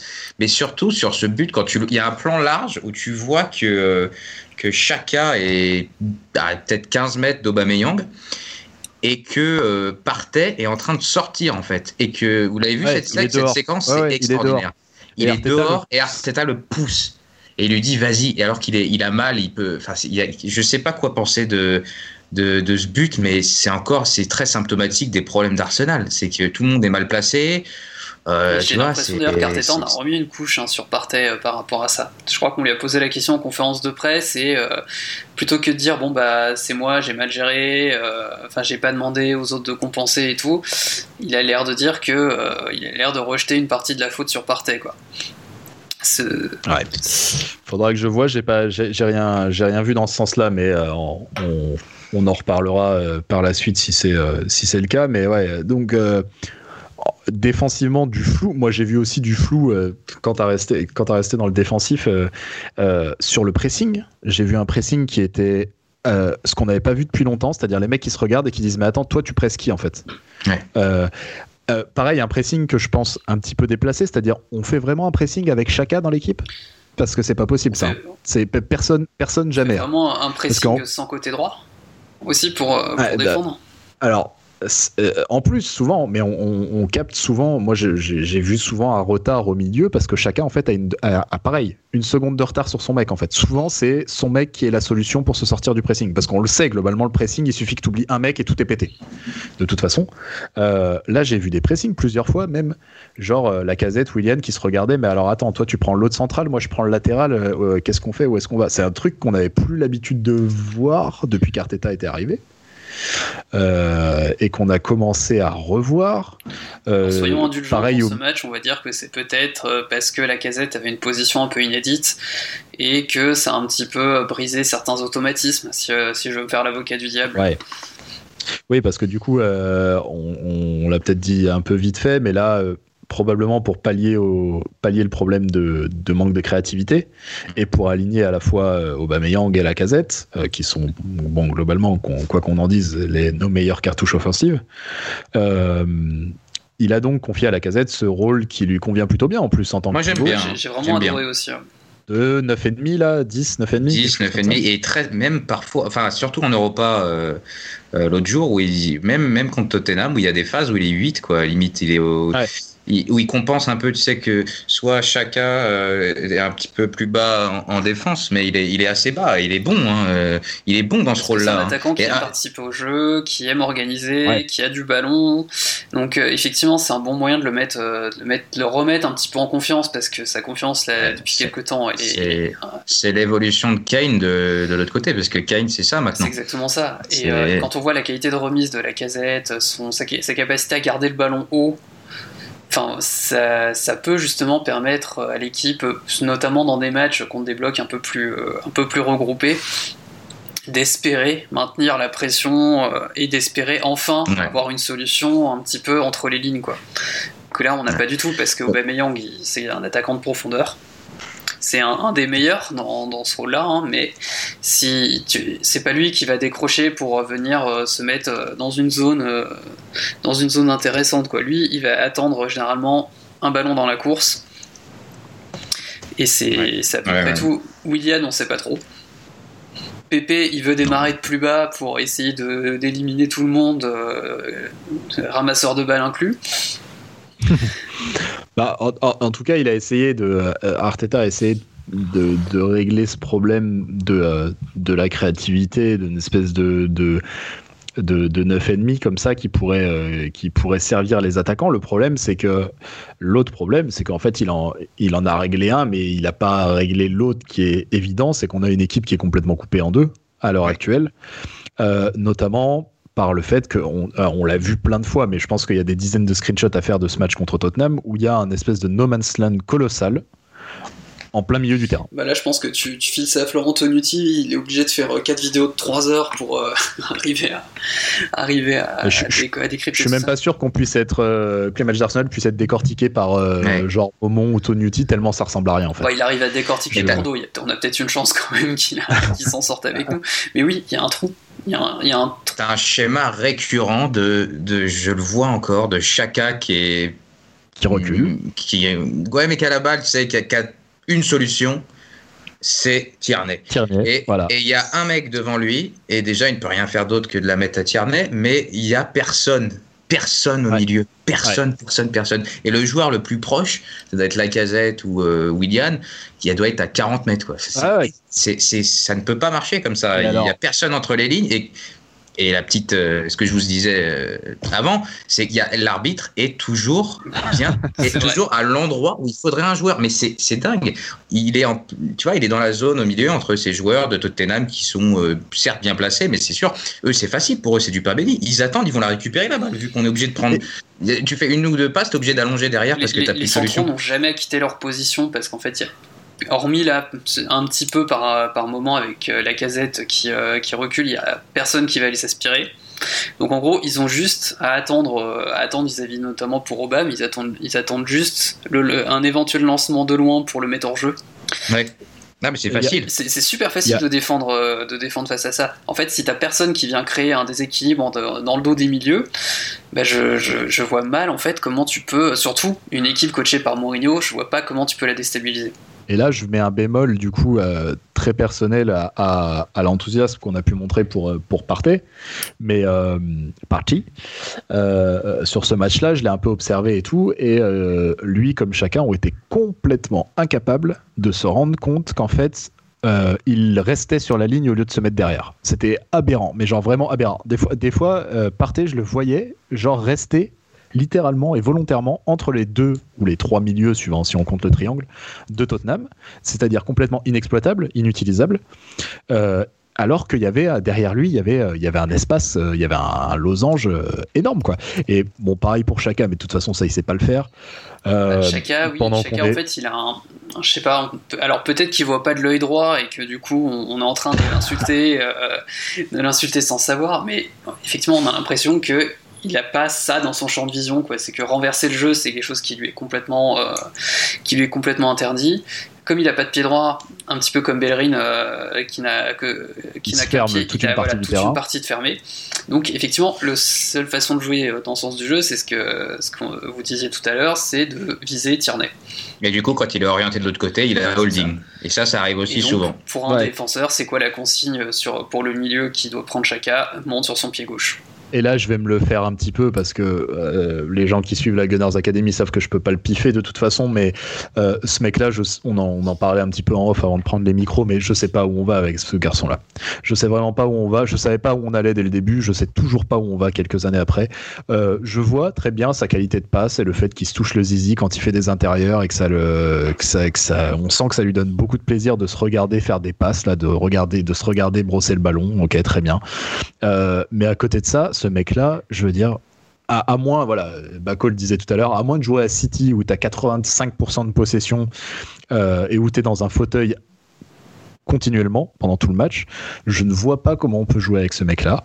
Déjà parce que d'un point de vue défensif, il est, c'est toujours une liability. C'est tout, c'est, enfin, c'est toujours un, énorme problème. Je veux dire, au bout de 30 secondes, il met un plaquage qui, qui pourrait lui valoir jaune. Ça fait trois ans vraiment. que les autres euh, équipes du championnat ont compris que euh, en, le prenant à la gorge, le mec sous pression, en le prenant à la gorge, il n'y a aucune chance qu'il sorte le ballon proprement. Alors on a trouvé une parade. Arteta avait trouvé une parade intelligente, ma foi, parce que le garçon, je pense, est intelligent. Il lui a dit, bah très bien, les mecs viennent te chercher, tu recules. On fait ce fameux système où en fait tu viens à côté des centraux et toi tu fais ce que je disais tout à l'heure, c'est-à-dire le quarterback avec ton pied gauche, machin. Le problème, c'est que en fait, ce garçon-là a peut-être une capacité de passe, mais comme vous le disiez, il l'exploite pas tout ce qu'il fait, c'est des passes qu'on pourrait tous faire, c'est-à-dire des passes de 3 mètres pour Tierney dans un couloir qui est complètement ouvert et où les mecs n'attendent que ça, en fait, qui s'enferment. Genre, le mec ne tente jamais une verticale. Je le vois pas mettre des verticales vers l'avant. Je le vois pas faire une transversale. À la limite, c'est pas plus mal parce que je veux pas que le ballon décolle du jeu. Et déjà, il décolle beaucoup trop. On en parlera peut-être après. Mais les longs ballons de holding, moi, je sais comment ça. Je, je peux plus, quoi. Euh, euh, oui, oui, non, mais voilà. Mais, mais je veux dire, chacun qui est capable à l'heure qu'il est de me dire ce qu'il apporte à Arsenal, quoi des fans albanais Peut-être, éventuellement bah, je, on, de toute façon, on, ne joue plus avec la possession, ça fait un petit moment déjà. Et, hors possession, ce garçon est. Enfin, bon, là, pour, contre Tottenham, pour le coup, on a eu la possession. Mais, euh, mais je, je, veux dire, c'est, il est son jeu est d'une stérilité, c'est déconcertant, quoi. Je pense que son, je pense que c'est sa dernière saison à Arsenal et que ça, ça a pu marcher euh, sporadiquement, mais que ça ne marchera plus tellement parce que, en plus, dans une équipe de contre, j'ai du mal à le voir. Ah oui. Euh, et a priori, c'était l'idée. De transition base. rapide en tout cas. ouais. Ouais, c'était l'idée euh, de base d'Arteta. A priori, je, ça n'a pas marché. Il est trop lent pour moi. Euh, alors oui, je suis d'accord. Il a une, je pense qu'il il a une bonne qualité de passe. Il peut, il peut te faire. euh, et c'est dommage, il le fait moins. Bon, on a moins le ballon aussi, mais sur des phases, des phases de construction. Où il avait tendance aussi, la petite passe au-dessus là dans le, pour Ah le latéral qui ça il- ça marchait bien ça ça a marché quelques fois et c'était plutôt intéressant. Sauf que maintenant bah on, on- on a beaucoup moins de fluidité on est beaucoup plus bas et lui il touche le ballon de plus en plus bas et puis de toute façon euh, trop, il C'est ce que j'allais dire, il le comment tu veux trop. jouer le contre Ouais. avec un mec qui est censé Ouais. être l'homme de base de ton milieu que j'ai jamais vu faire c'est une passe c'est pareil 43 touches J'ai jamais vu Chaka Mais faire ça, une c'est passe pareil, hein. contrôle quoi. C'est Ça, ça c'est pareil. On parle de Bellerin et du. c'est Balos et de- c'est 40 touches de balle Ouais, ouais, mais on parle de Bellerin et de ses touches de poussin, mais moi, c'est, je trouve ça complètement aberrant et inexplicable que des mecs soient arrivés aussi haut en ayant des fondamentaux aussi fragiles. C'est-à-dire qu'ils sont chacun. C'est Balos aussi, c'est vrai.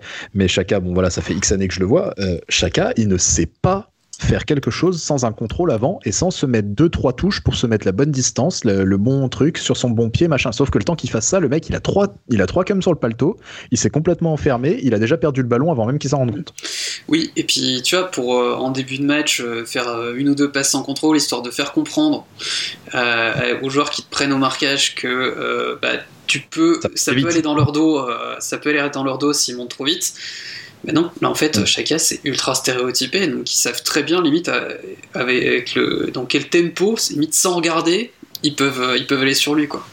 Ouais, non, non, c'est c'est terrifiant de ce côté-là. Je, je vois pas ce qu'on peut faire. Mais euh, d'ailleurs, le problème étant que euh, il n'y a pas vraiment de paire axiale qui se dégage en fait.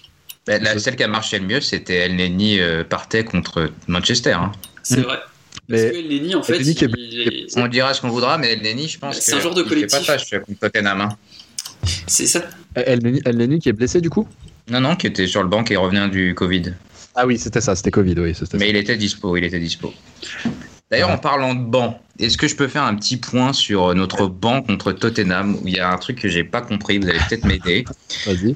On a, euh, je vais vous le dire le banc. Donc c'est Ceballos, Runarsson, Maitland-Niles, Mustafi, Elneny, Willock, Nketiah. Au-delà de la qualité euh, effrayante de ces joueurs, on n'a pas Pepe et on n'a pas d'autres ailiers. Pourquoi on met pas Nelson ou Smith Rowe? Si Smith Rowe est pas euh, parce qu'il vient de revenir, ok. Mais pourquoi Nelson n'est pas sur le banc?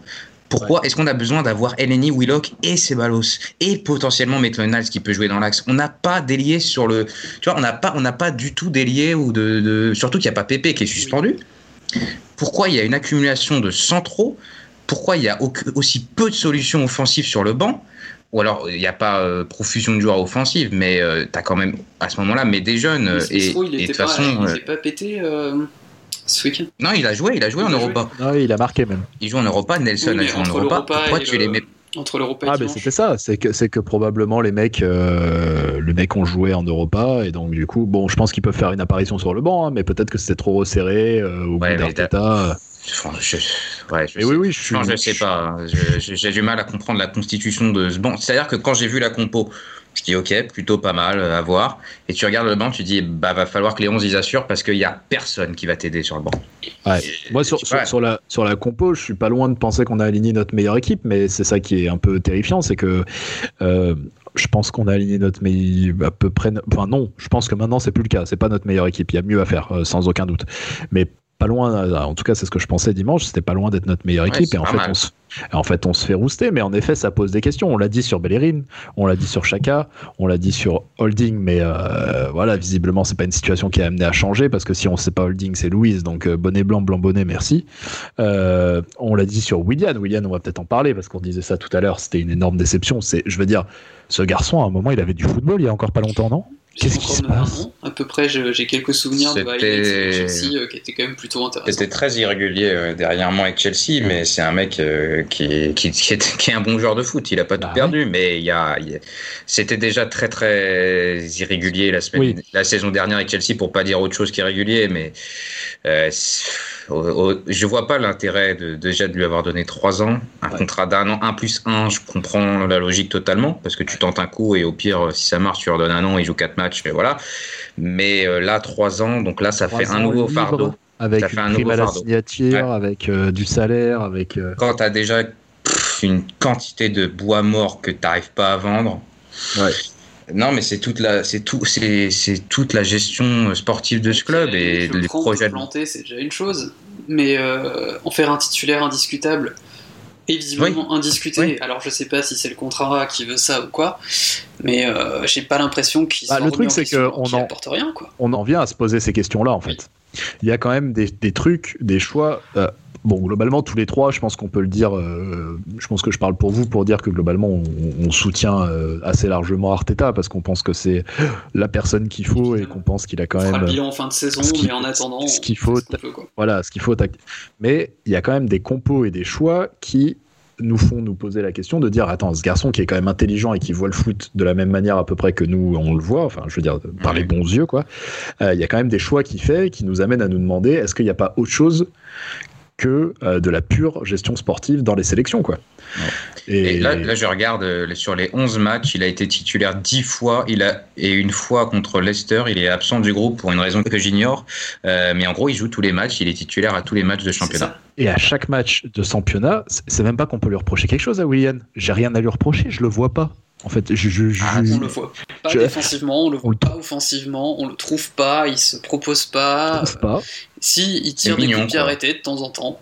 Voilà. Mal. Mal. Et encore, ouais, voilà. Je crois qu'il doit avoir une passe D euh, sur un, sur un corner ou un truc comme ça, mais je crois que c'est la seule fois qu'il est impliqué directement sur un but euh, cette saison. Tottenham, t'as un coup franc très contre, mal. contre Fulham où il est le premier match, je me suis dit voilà, ça va à court terme, ça peut être intéressant. Parce que bon, après c'était Fulham tout ça, mais voilà, il s'adapte bien, il fait un bon match. Ouais, mais tu sais, des Fulham, il y a Burnley, il y en a, il y a Sheffield, t'en as plein des équipes où tu te dis ça peut tourner. Lui, il est nul contre les nuls, il est nul contre les forts. Donc c'est. Il est, il est surtout pas là, il a pas l'air d'être impliqué, il a pas l'air d'être concerné même par ce qui se passe. Je veux dire, des fois, il touche pas une qui pendant 20 minutes, il est là, le prochain contact, il va même pas y mettre du sien, il va même pas, il y a rien quoi. Je veux dire, il, y a un trou à sa place sur le côté, clairement, parce que du coup, bah, on le voyait bien en plus Tottenham. Je trouve que ça a relancé quand même énormément dans, dans sa zone. Parce que même si c'est euh, des joueurs qui n'étaient pas forcément très avec, avec le ballon, euh, type Alderweireld, bah, au final il, il avait tout le temps. Ah oui, et puis en plus, il est léger, donc bon, euh, le pressing, tout ça, euh, enfin, il est rapide, mais. Euh, faut-il y aller? Tu peux le tenir à l'épaule, voilà, je veux dire, tu peux le tenir éloigné. Non, mais il y a, voilà, il y a, y a, quand même des points comme ça où tu te poses du coup la question de la sélection. Je veux dire, comme a dit Bako, William, ok, à un moment, il y a Pépé, je pense que je préfère un Pépé aussi irrégulier soit-il, et aussi débile soit-il, parce que son dernier carton rouge, c'est d'une crétinerie, mais alors sans, sans nom. Mais je veux dire, je préfère un mec qui a au moins genre ce truc un peu fou, tu vois, ou alors hein, clairement à tout moment, à tout moment, alors tu mets mais dans le bon sens du terme en fait. Donc euh, ou alors tu mets tu mets Nelson. Clairement, ce mec-là, il a, je veux dire, en fait, il y a un truc moi qui me qui me, qui me chiffonne depuis euh, depuis des mois et ça même sous Arteta. Et en fait, je pense que c'est plus une direction de club, c'est que euh, globalement, on n'a pas ce truc de dire bah telle solution elle marche pas, tentons-en une autre en fait ça a été dans, dans l'axe, par exemple, je veux dire, notre charnière, elle pue la merde, peu importe laquelle on mettait l'année dernière, elle pue la merde. Qu'est-ce qui nous empêche de tenter, comme on disait, le Saliba Gabriel? Qu'est-ce qui nous empêche en fait? On les met, on voit, c'est bien, c'est tant mieux. Si c'est nul, on change. Mais ça ne changera rien de toute façon. C'est ça qui est... on, est dans de le faire. C'est ça que je trouve fou dans, cette histoire avec Saliba, c'est qu'on s'interdit de le faire. Et j'ai peur qu'on soit dans le schéma un peu euh, cercle vicieux où il faut pas reconnaître qu'on a eu tort en fait de, l'avoir mis de côté. Et là, donc, il va falloir trouver une solution. Donc, le prêter et ardoise blanche l'année prochaine, on réévalue la situation.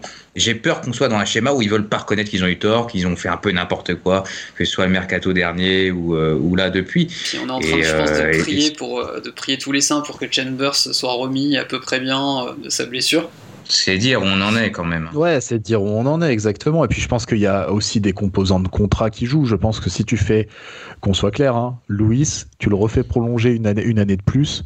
Euh, à mon avis, il y a des clauses dans tous les sens et euh, il va jouer un max. Là, il s'est ouvert la tête ou je sais pas quoi, machin. Mais euh, globalement, Louis, on va encore en bouffer à toutes les sauces. Hein, qu'il soit nul, qu'il soit bon, qu'il soit machin il y, a, vraiment d'autres trucs qui commandent à ça. Et, et, sur le côté droit, c'est pareil. Je veux dire, on a Pépé qui est débile. Ok, soit. On a William qui est nul. Ok, soit. Bah. Vas-y, tente Nelson. Je veux dire, c'est un genou, il est là. Regarde, t'as tenté Saka, résultat, il est titulaire à tous les matchs. Oui, alors Nelson, je ne le vois pas aussi constant et régulier que Saka. Moi non plus.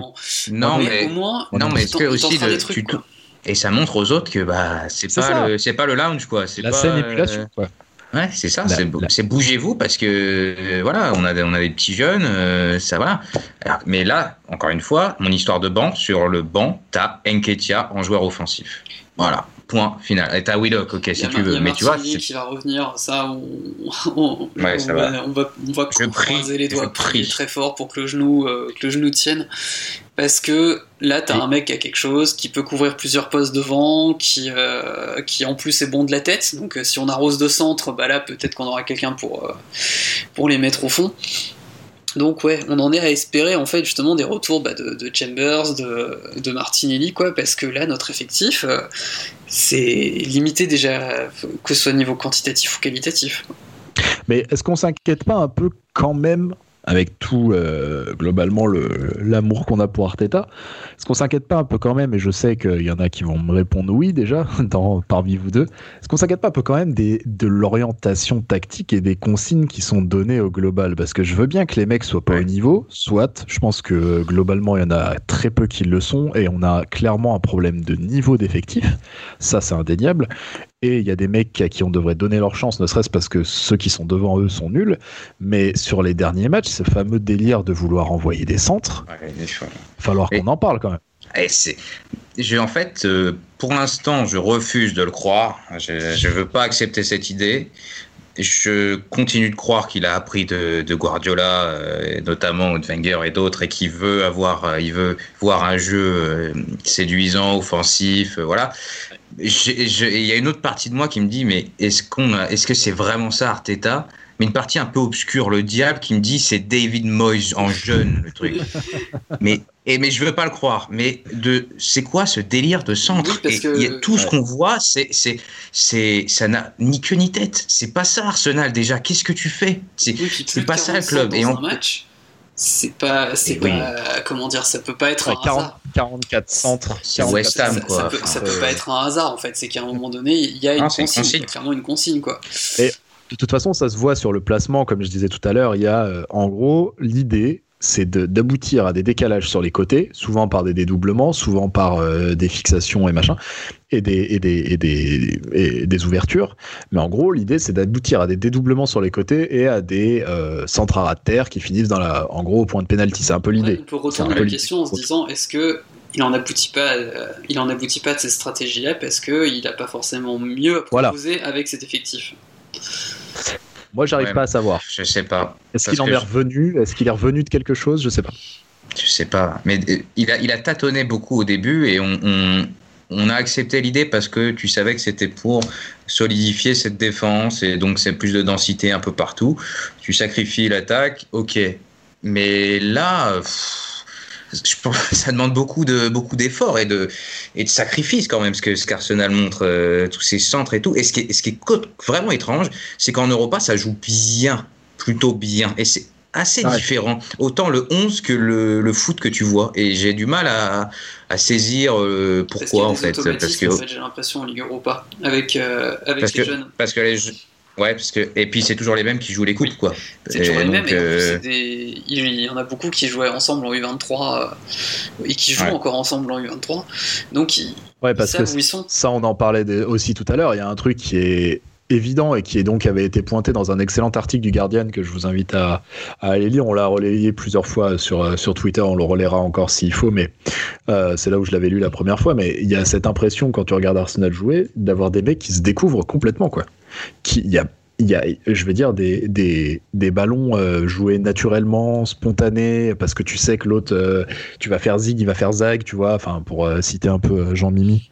genre, ce, ce, genre de mouvement un petit peu naturel, travailler l'entraînement, machin, on les voit pas. Les mecs touchent beaucoup le ballon parce qu'ils ne savent pas ce que les collègues vont faire, en fait. Il y a même des fois où on a vu. jamais de remise en une tour. Voilà, c'est ça. Et les modèles d'attaque qu'on avait vu à un moment sous Arteta l'année dernière. Vous savez, les fameuses sorties de balle, sorties de balle, clac, clac, latéral, milieu, renversement à l'opposé. On avait notamment en cup. Ouais. Exactement, les, le but d'Aubameyang. Et ça, ça te donne espoir. Ça te donnait l'espoir de t'accrocher au process, tout ça. Ça, c'était. Tu disais, il y, a des, il y a des schémas. Ouais Il y a, y, a, y, a, y a, du taf, il y a, y a, quelque chose qui est ah ouais. pensé, des sorties de balles, il y a des schémas, il y a des placements, il y, a des, y a un système qui peut changer, tout le monde a son rôle, tout le monde a compris. Il faut du temps, mais ça va venir. Et là, tu te dis, mais, Ils sont passés où, ces schémas mais où on va On les a, ah ouais, on les a paumés, on sait pas mais Il y a des schémas, mais les schémas qu'on voit, ils sont effrayants parce que c'est ah, des, schémas euh, voilà, qui sont pas le foot qu'on veut voir. Euh, et, sur, et, les schémas qui nous intéressaient, ils ont disparu en fait. Et à côté de ça, on a, des, on a zéro automatisme. On a, putain, il y a un moment dans le match tout à l'heure, j'ai halluciné. Genre, l'appel le, l'appel de l'attaquant pivot, c'est-à-dire l'appel l'appel intérieur, ils le font tous les trois en même temps. C'est-à-dire l'appel que seule la casette devrait être, devrait être censé faire. Devrait censé faire. Euh, il y a même Aubameyang qui vient qui vient rechercher le ballon plus bas, t'as envie de lui dire mais, mais bonhomme, tu fais quoi? Ça a jamais été ton rôle, t'es même pas bon pour ça. Dès qu'on te passe le ballon un petit peu sous pression, la plupart du temps, t'as les pieds carrés. Mais. Euh, et je vous invite à regarder la heatmap euh, du, du, match, c'est encore ah, très sympa. C'est un. C'est un U, non? Euh, T'as 5 ou 6 joueurs en plein milieu du terrain et t'as la défense en U, ouais. Ouais. Donc c'est c'est t'as les trémas, t'as le U avec les trémas au-dessus en gros. c'est mais il y a quand même enfin Arsenal est 15e ou 16e là, peu importe ce que Brighton fait. On a, ils ont perdu, ils ont perdu. Ils ont perdu. Bon, bonne nouvelle, on est 15e. Euh, bonne nouvelle. L'effectif est pas extraordinaire, mais tu quand même mieux. faire mieux que ça, quoi. Enfin, oui, t'as un effectif là pour jouer, mieux, enfin milieu de tableau, quoi. Une petite dixième place. Le truc qui est inquiétant, sur le repas, quoi. Enfin, je sais pas, moi je trouve que t'as le niveau repas, t'as le niveau 7, 8, enfin 6, 6, t'as un peu de chance, mais pas 15. Le truc qui est inquiétant, c'est que euh, on était habitué euh, à être nul derrière, c'était une chose. Être nul devant, on connaît pas par Oui. Et avoir, et, euh, même au-delà d'être nul, c'est d'avoir zéro occasion sur un et, match. Et voilà, et avoir être complètement inoffensif, genre complètement édenté, pas du tout incisif, pas du tout. Ça, par contre, on connaît pas. Et ça, ça c'est la peur du vide, quoi. C'est-à-dire que. Et en plus, on a le sentiment que Arteta, il essaye. Ça fait plusieurs matchs qui changent des choses. Qui changent. Alors, probablement pas, comme on l'a dit, la compo suffisamment. Ça, je pense que malgré tout, ça reste un problème. Il y a des mecs qui ne devraient plus jouer maintenant. Et il devrait y avoir des électrochocs sur la compo. Je pense qu'on l'a assez dit euh, dans la dernière euh, demi-heure. Mais ce, tactiquement, il change des trucs. Quoi. Là, il a, il a tenté la casette en 10, machin. Euh, des fois, il remet le 3-4-3, le 4-2-3-1. Des fois, il tente des paires différentes. Tu as l'impression que même lui, il est un peu démuni. Quoi. Mais c'était un peu ce qu'il avait l'air de dire, hein, c'est que on a tout essayé, que là je le sens un peu dépité hein, dans ses dernières déclarations. Ouais, je suis d'accord où il dit qu'on a essayé ça, euh, on a, on a eu, on pourrait, attends, la formule exacte de mémoire, c'est on avait, on aurait pu aligner 55 attaquants, on n'aurait pas marqué ou un truc comme ça, où c'est assez. Euh, c'est un aveu d'impuissance. Ouais. ouais. Euh, et, tu rajoutes ça à sa, déclaration que vous avez pas mal relayé vous aussi les gars, mais euh, la déclaration où il dit que globalement, dans ce qu'il veut faire, dans l'idéal, le système qu'il aimerait jouer, etc., en fait, il faut qu'il change 9 joueurs sur 11. C'est ça qu'il a dit, je crois? 5 ou 6. 5 ou 6. Non, 5 ou 6. Ce qui est déjà pas mal. Ce qui est déjà pas mal. 9 sur 11, c'est dans ma tête. euh, mais en gros, il dit il faudrait que je dégage 5 ou 6 joueurs et que je les remplace. Là, tu dis waouh, c'est quand même hyper chaud à tenir comme propos. Déjà, bon, c'est maladroit en, tant que communicant. Hein. c'est comme j'avais tenté de l'expliquer, mais pour moi, il y a, y a, là une inexpérience. Et bon, bah, c'est normal, il débute dans la communication, que ce soit avec Pépé ou pour moi, il n'a pas à l'enfoncer. Il doit lui dire euh, clairement, et à mon avis, Pépé est assez grand pour savoir qu'il a fait de la merde. Après son carton rouge, tu vois. Je pense qu'il il est assez grand pour savoir qu'il a fait de la merde et il lui dira en privé. Euh, et pareil, ouais, sur ça, je, trouve qu'au niveau de la communication, autant il peut être brillant, expliquer ses idées, très, très ouvert, très avenant et, euh, et, très précis sur, sur ce qu'il veut faire et qui reconnaît, il a aucun mal à reconnaître ses torts, mais il y a quelques fois où il a des petits bugs ou je sais pas, où il, va. Je pense pas que c'est comme ça qu'il faut aborder les choses et je pense que ça peut faire plus de mal que de bien au final. Ouais, et puis il a raison en fait de dire qu'il mettrait 55 attaquants, ça marcherait pas parce que c'est pas forcément au niveau des attaquants en eux-mêmes le problème. Hormis peut-être William, c'est que ben il touche pas, il touche pas une bille quoi. Aubameyang, euh, il s'est retrouvé peut-être une fois ou deux en position de frappe à tout casser. Euh, la casette est obligée d'aller de, euh, aux 30-40 mètres s'il veut avoir une chance d'avoir le ballon dans les pieds. Et Saka, bah, il fait ça. Ce qui manque, c'est clairement c'est du lien, c'est de, des automatismes au, milieu, notamment utiliser enfin l'axe, utiliser le milieu du terrain, pouvoir proposer pouvoir proposer voilà plus de plus de choses euh, spontanées etc moi ce que je me demande un petit peu c'est je me dis quand je vois l'Europa League je me dis quand est-ce qu'il va switcher qu'il va aligner euh, bah carrément qu'il va aligner Smith Rowe et Willock euh, dans l'axe? Parce que à un moment paumé pour paumer. De toute façon je veux dire on vient d'en prendre on vient d'en prendre deux à Tottenham. On en a pris deux par les Wolves. On, on en a pris trois contre Aston Villa. Je veux dire à un moment encore une fois tentons des trucs quoi. Willock c'est vrai la dernière fois qu'on l'a sorti. À sa décharge, on est, s'il y a le match contre Lise et Pépé prend un rouge, mais bon. et puis toute l'équipe était à chier, je veux dire. Je, l'ai vu entouré de William qui courait pas, de, ouais. qui savait pas où il allait. J'ai dit putain, le pauvre bonhomme. Tu peux pas le euh, juger sur ça. Et puis tu peux pas le juger sur deux matchs, quoi. Enfin, un il, moment, y en a, qui ont 40 occasions de briller. Pourquoi lui, il aurait pas au moins 5-10 occasions de briller? Le problème, c'est que ah. c'est lui qui est un peu pris en grippe en disant ouais, euh, t'as coûté 80 euh, millions, machin. Oui, mais c'est vraiment pas lui le problème hein, dans, dans l'effectif. Non, non, à l'heure qu'il est, c'est juste que pour le moment, euh, euh, sans que ce soit un problème, Pépé, c'est un fiasco pour le moment. Euh, c'est, c'est, il y a, y a, pas grand chose qui va. Moment, il a, pas vu, allez, 10% du temps, on a vu des trucs intéressants en disant ah bah voilà, c'est ça qui peut amener. voilà. Mais mais dans une équipe viable aussi, voilà. Oui, parce que je pense que tu le, tu mets directement dans une équipe qui tourne offensivement, il peut vite, il peut vite se débloquer. Là, il est arrivé, c'était déjà quand même bien un bon panier de crabes. Et là, en plus, il, fait, il, tire des bouts de match euh, en, passant du coup euh, une heure à voir un peu euh, ce spectacle, le spectacle catastrophique qu'on propose, et en se demandant qu'est-ce que je peux faire, quoi. Comment je peux amener quelque chose là-dedans, quoi. Et bah, finalement, le problème, c'est que c'est pas quelqu'un qui a l'air d'être très imaginatif dans le, dans le jeu qu'il va proposer, donc il essaye de, de faire des, des Maradona, quoi. Ouais. ouais. J'avais euh, j'avais noté là quelques stats pour illustrer un peu de, tout ça. Bon, ça explique pas tout, euh, certes, mais euh, c'est assez euh, éloquent. alors on est on en est à 11 matchs, on a 6 défaites déjà, ce qui fait voilà 13 points. On est la 17e attaque de Première Ligue, 17e attaque de Première Ligue, 10 buts marqués en 11 matchs. Au nombre de tirs, on est la 16e équipe. Au nombre de tirs cadrés, on est la 18e. Au nombre d'occasions créées, suivant les sources et comment c'est comptabilisé, entre 18e et même 20e équipe. Donne-moi nos XG. Oui, c'est ce que j'allais demander. Je les ai pas, j'ai peur. Ah merde, je t'attendais là-dessus. Et euh, qu'est-ce que j'allais dire? Oui, c'est le pire début de saison d'Arsenal depuis 1980-82. Et pour être totalement complet, c'est la stat que j'ai adorée et qui fait peur. Euh, Arsenal est l'équipe qui a le moins de tirs en seconde période dans toutes les 92 équipes de PL et d'IFL, donc D2, D3 et D4. Voilà, je vous laisse avec ça. Oui, et j'avais vu que par rapport au, nombre d'occasions par match, ils sont à peu près au niveau de Dijon, qui est dernier de Ligue 1. Ouais, il me semble voilà, voilà. vraiment dans un... Dans à partir de là comparaison euh, d'équipes en termes d'occasion, de tir, etc. On est genre avec des équipes 30 euh, niveaux en dessous, mais euh, ouais, c'est c'est inquiétant et surtout je sais pas pour on va on va conclure là-dessus mais je sais pas ce qu'on peut attendre pour le prochain match donc le prochain match c'est Burnley à la maison bon ça vaut ce que ça vaut ça veut tellement rien dire mais bon sur un terrain qu'on aime bien, quoi, on va dire. Euh, Burnley qui vient de signer un match nul à Everton. Euh, il y aura des fans, hein. Il y aura des fans. Hein. Oui, là cette fois-ci, du coup, il y aura des. C'est la première fois. Que... C'est la première fois que que les supporters retournent à l'Emirates. Le même bruit euh... hein, finalement. Oui, j'allais dire, ça sonnera toujours aussi creux, c'est ça qui est bien. Globalement... Il n'y avait pas du monde en, en Europa la semaine dernière, j'ai un doute. Ah, si, si, si, la première. En, ouais, c'est vrai. En première ligue, ouais. C'était ça. Euh, mais je sais pas ce qu'on peut attendre. En, un, franchement, moi, un, changement dans les compos globalement.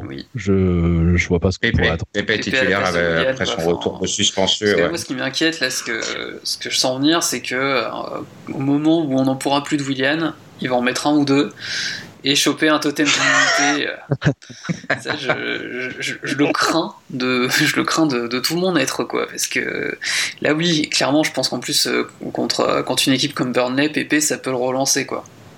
Ou même Nelson, hein, pourquoi pas. mais... mais... Mais, au moins, voilà, qu'il y ait quelqu'un dans, dans, le couloir qui, euh, au moins, vienne emmerder la défense adverse quand il relance. Et là, dans l'axe, je, pense qu'il faut, il faut, il faut changer aussi au milieu parce que Chaka Ceballos, on l'a déjà vu cette paire-là et elle marche pas et ça fonctionne pas. Et s'il n'y a pas, il y a pas assez de liant, je pense que l'idée de mettre la casette dans l'axe, c'est pas une connerie. je pense que c'était euh, clairement sa meilleure idée sur ce match. C'était, c'était une bonne idée. Euh, maintenant, euh, enfin voilà, il va falloir espérer qu'on abandonne complètement ce système à base de centre là. Ah ouais. Bah Ouais. oui, parce que. Surtout que Burnley, c'est pas les. À mon avis, tu vois, les centres, ils en ont vu Voilà. venir. Ouais, bah, c'est, un système euh, de centre euh, par euh, un seul mec qui s'est centré sur les deux et euh, personne pour les personne pour les récupérer. ouais. Comme on disait, c'est encore pas un match qu'on va aller regarder dans la joie et la bonne humeur. Euh, je sais pas quand c'est, c'est quand c'est C'est samedi. 20h15 dimanche, 20h15. histoire de bien te flinguer. Ah, C'est ça, voilà, il un fera depuis, deux heures, depuis 3 heures. euh, ça va être Bah, écoutez, il n'y a pas d'Europa League là jeudi Si, si, si, il y a un match Ah en Irlande. Oh, Irlande. magnifique. Bon, je vous garantis pas, on va essayer de vous fournir ce podcast d'ici là. Je vous garantis pas, mais au moins on va essayer que vous l'ayez d'ici euh, le week-end prochain. Je pense qu'on a fait le tour de la question, les petits gars. On va croiser Ouais. les doigts puis on va encourager les minots en Ligue Europa. Ouais. On va, on va espérer que ça influe peut-être sur le 11, euh, le 11 de départ de Première Ligue. Euh, on va se dire bonsoir. Merci beaucoup d'avoir été, euh, d'avoir été là, les amis. Merci. Euh, on, on va essayer de rendre ce rendez-vous un petit peu régulier pour compenser l'absence des ACAD qui, vous aurez compris, est un peu dur à suivre. Euh, le rythme des ACAD est un peu dur à suivre pour nous en ce moment, donc on va essayer ce petit format audio. Ap- Après, on Euh, essaye quand euh. même avec les gars de la PL Academy justement de vous proposer Oui, euh, toutes les semaines euh, des retours sur euh, le championnat anglais et euh, comme on est trois de trois clubs différents, on fait chacun le sien à chaque fois.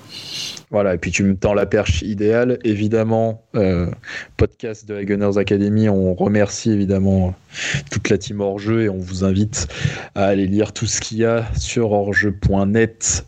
Euh, c'est très important de le dire. Il n'y a pas de Gunners Academy écrite, mais il y a plein d'autres choses sur plein de clubs. Vous y trouverez peut-être votre bonheur. Surtout si vous êtes Marseillais, Euh, merci beaucoup. spoiler. Oui, bien sûr, bien sûr, bien sûr, évidemment. Ai-je besoin de, de saluer nos, nos meilleurs contributeurs? Je ne crois pas. Euh, messieurs, merci beaucoup. On va rendre l'antenne. On va se dire peut-être à dans une semaine après le match de Burnley et qui sait une meilleure performance. Et puis, euh, et puis voilà. Bye bye. Allez, à plus, prenez soin de vous. Ciao. ciao.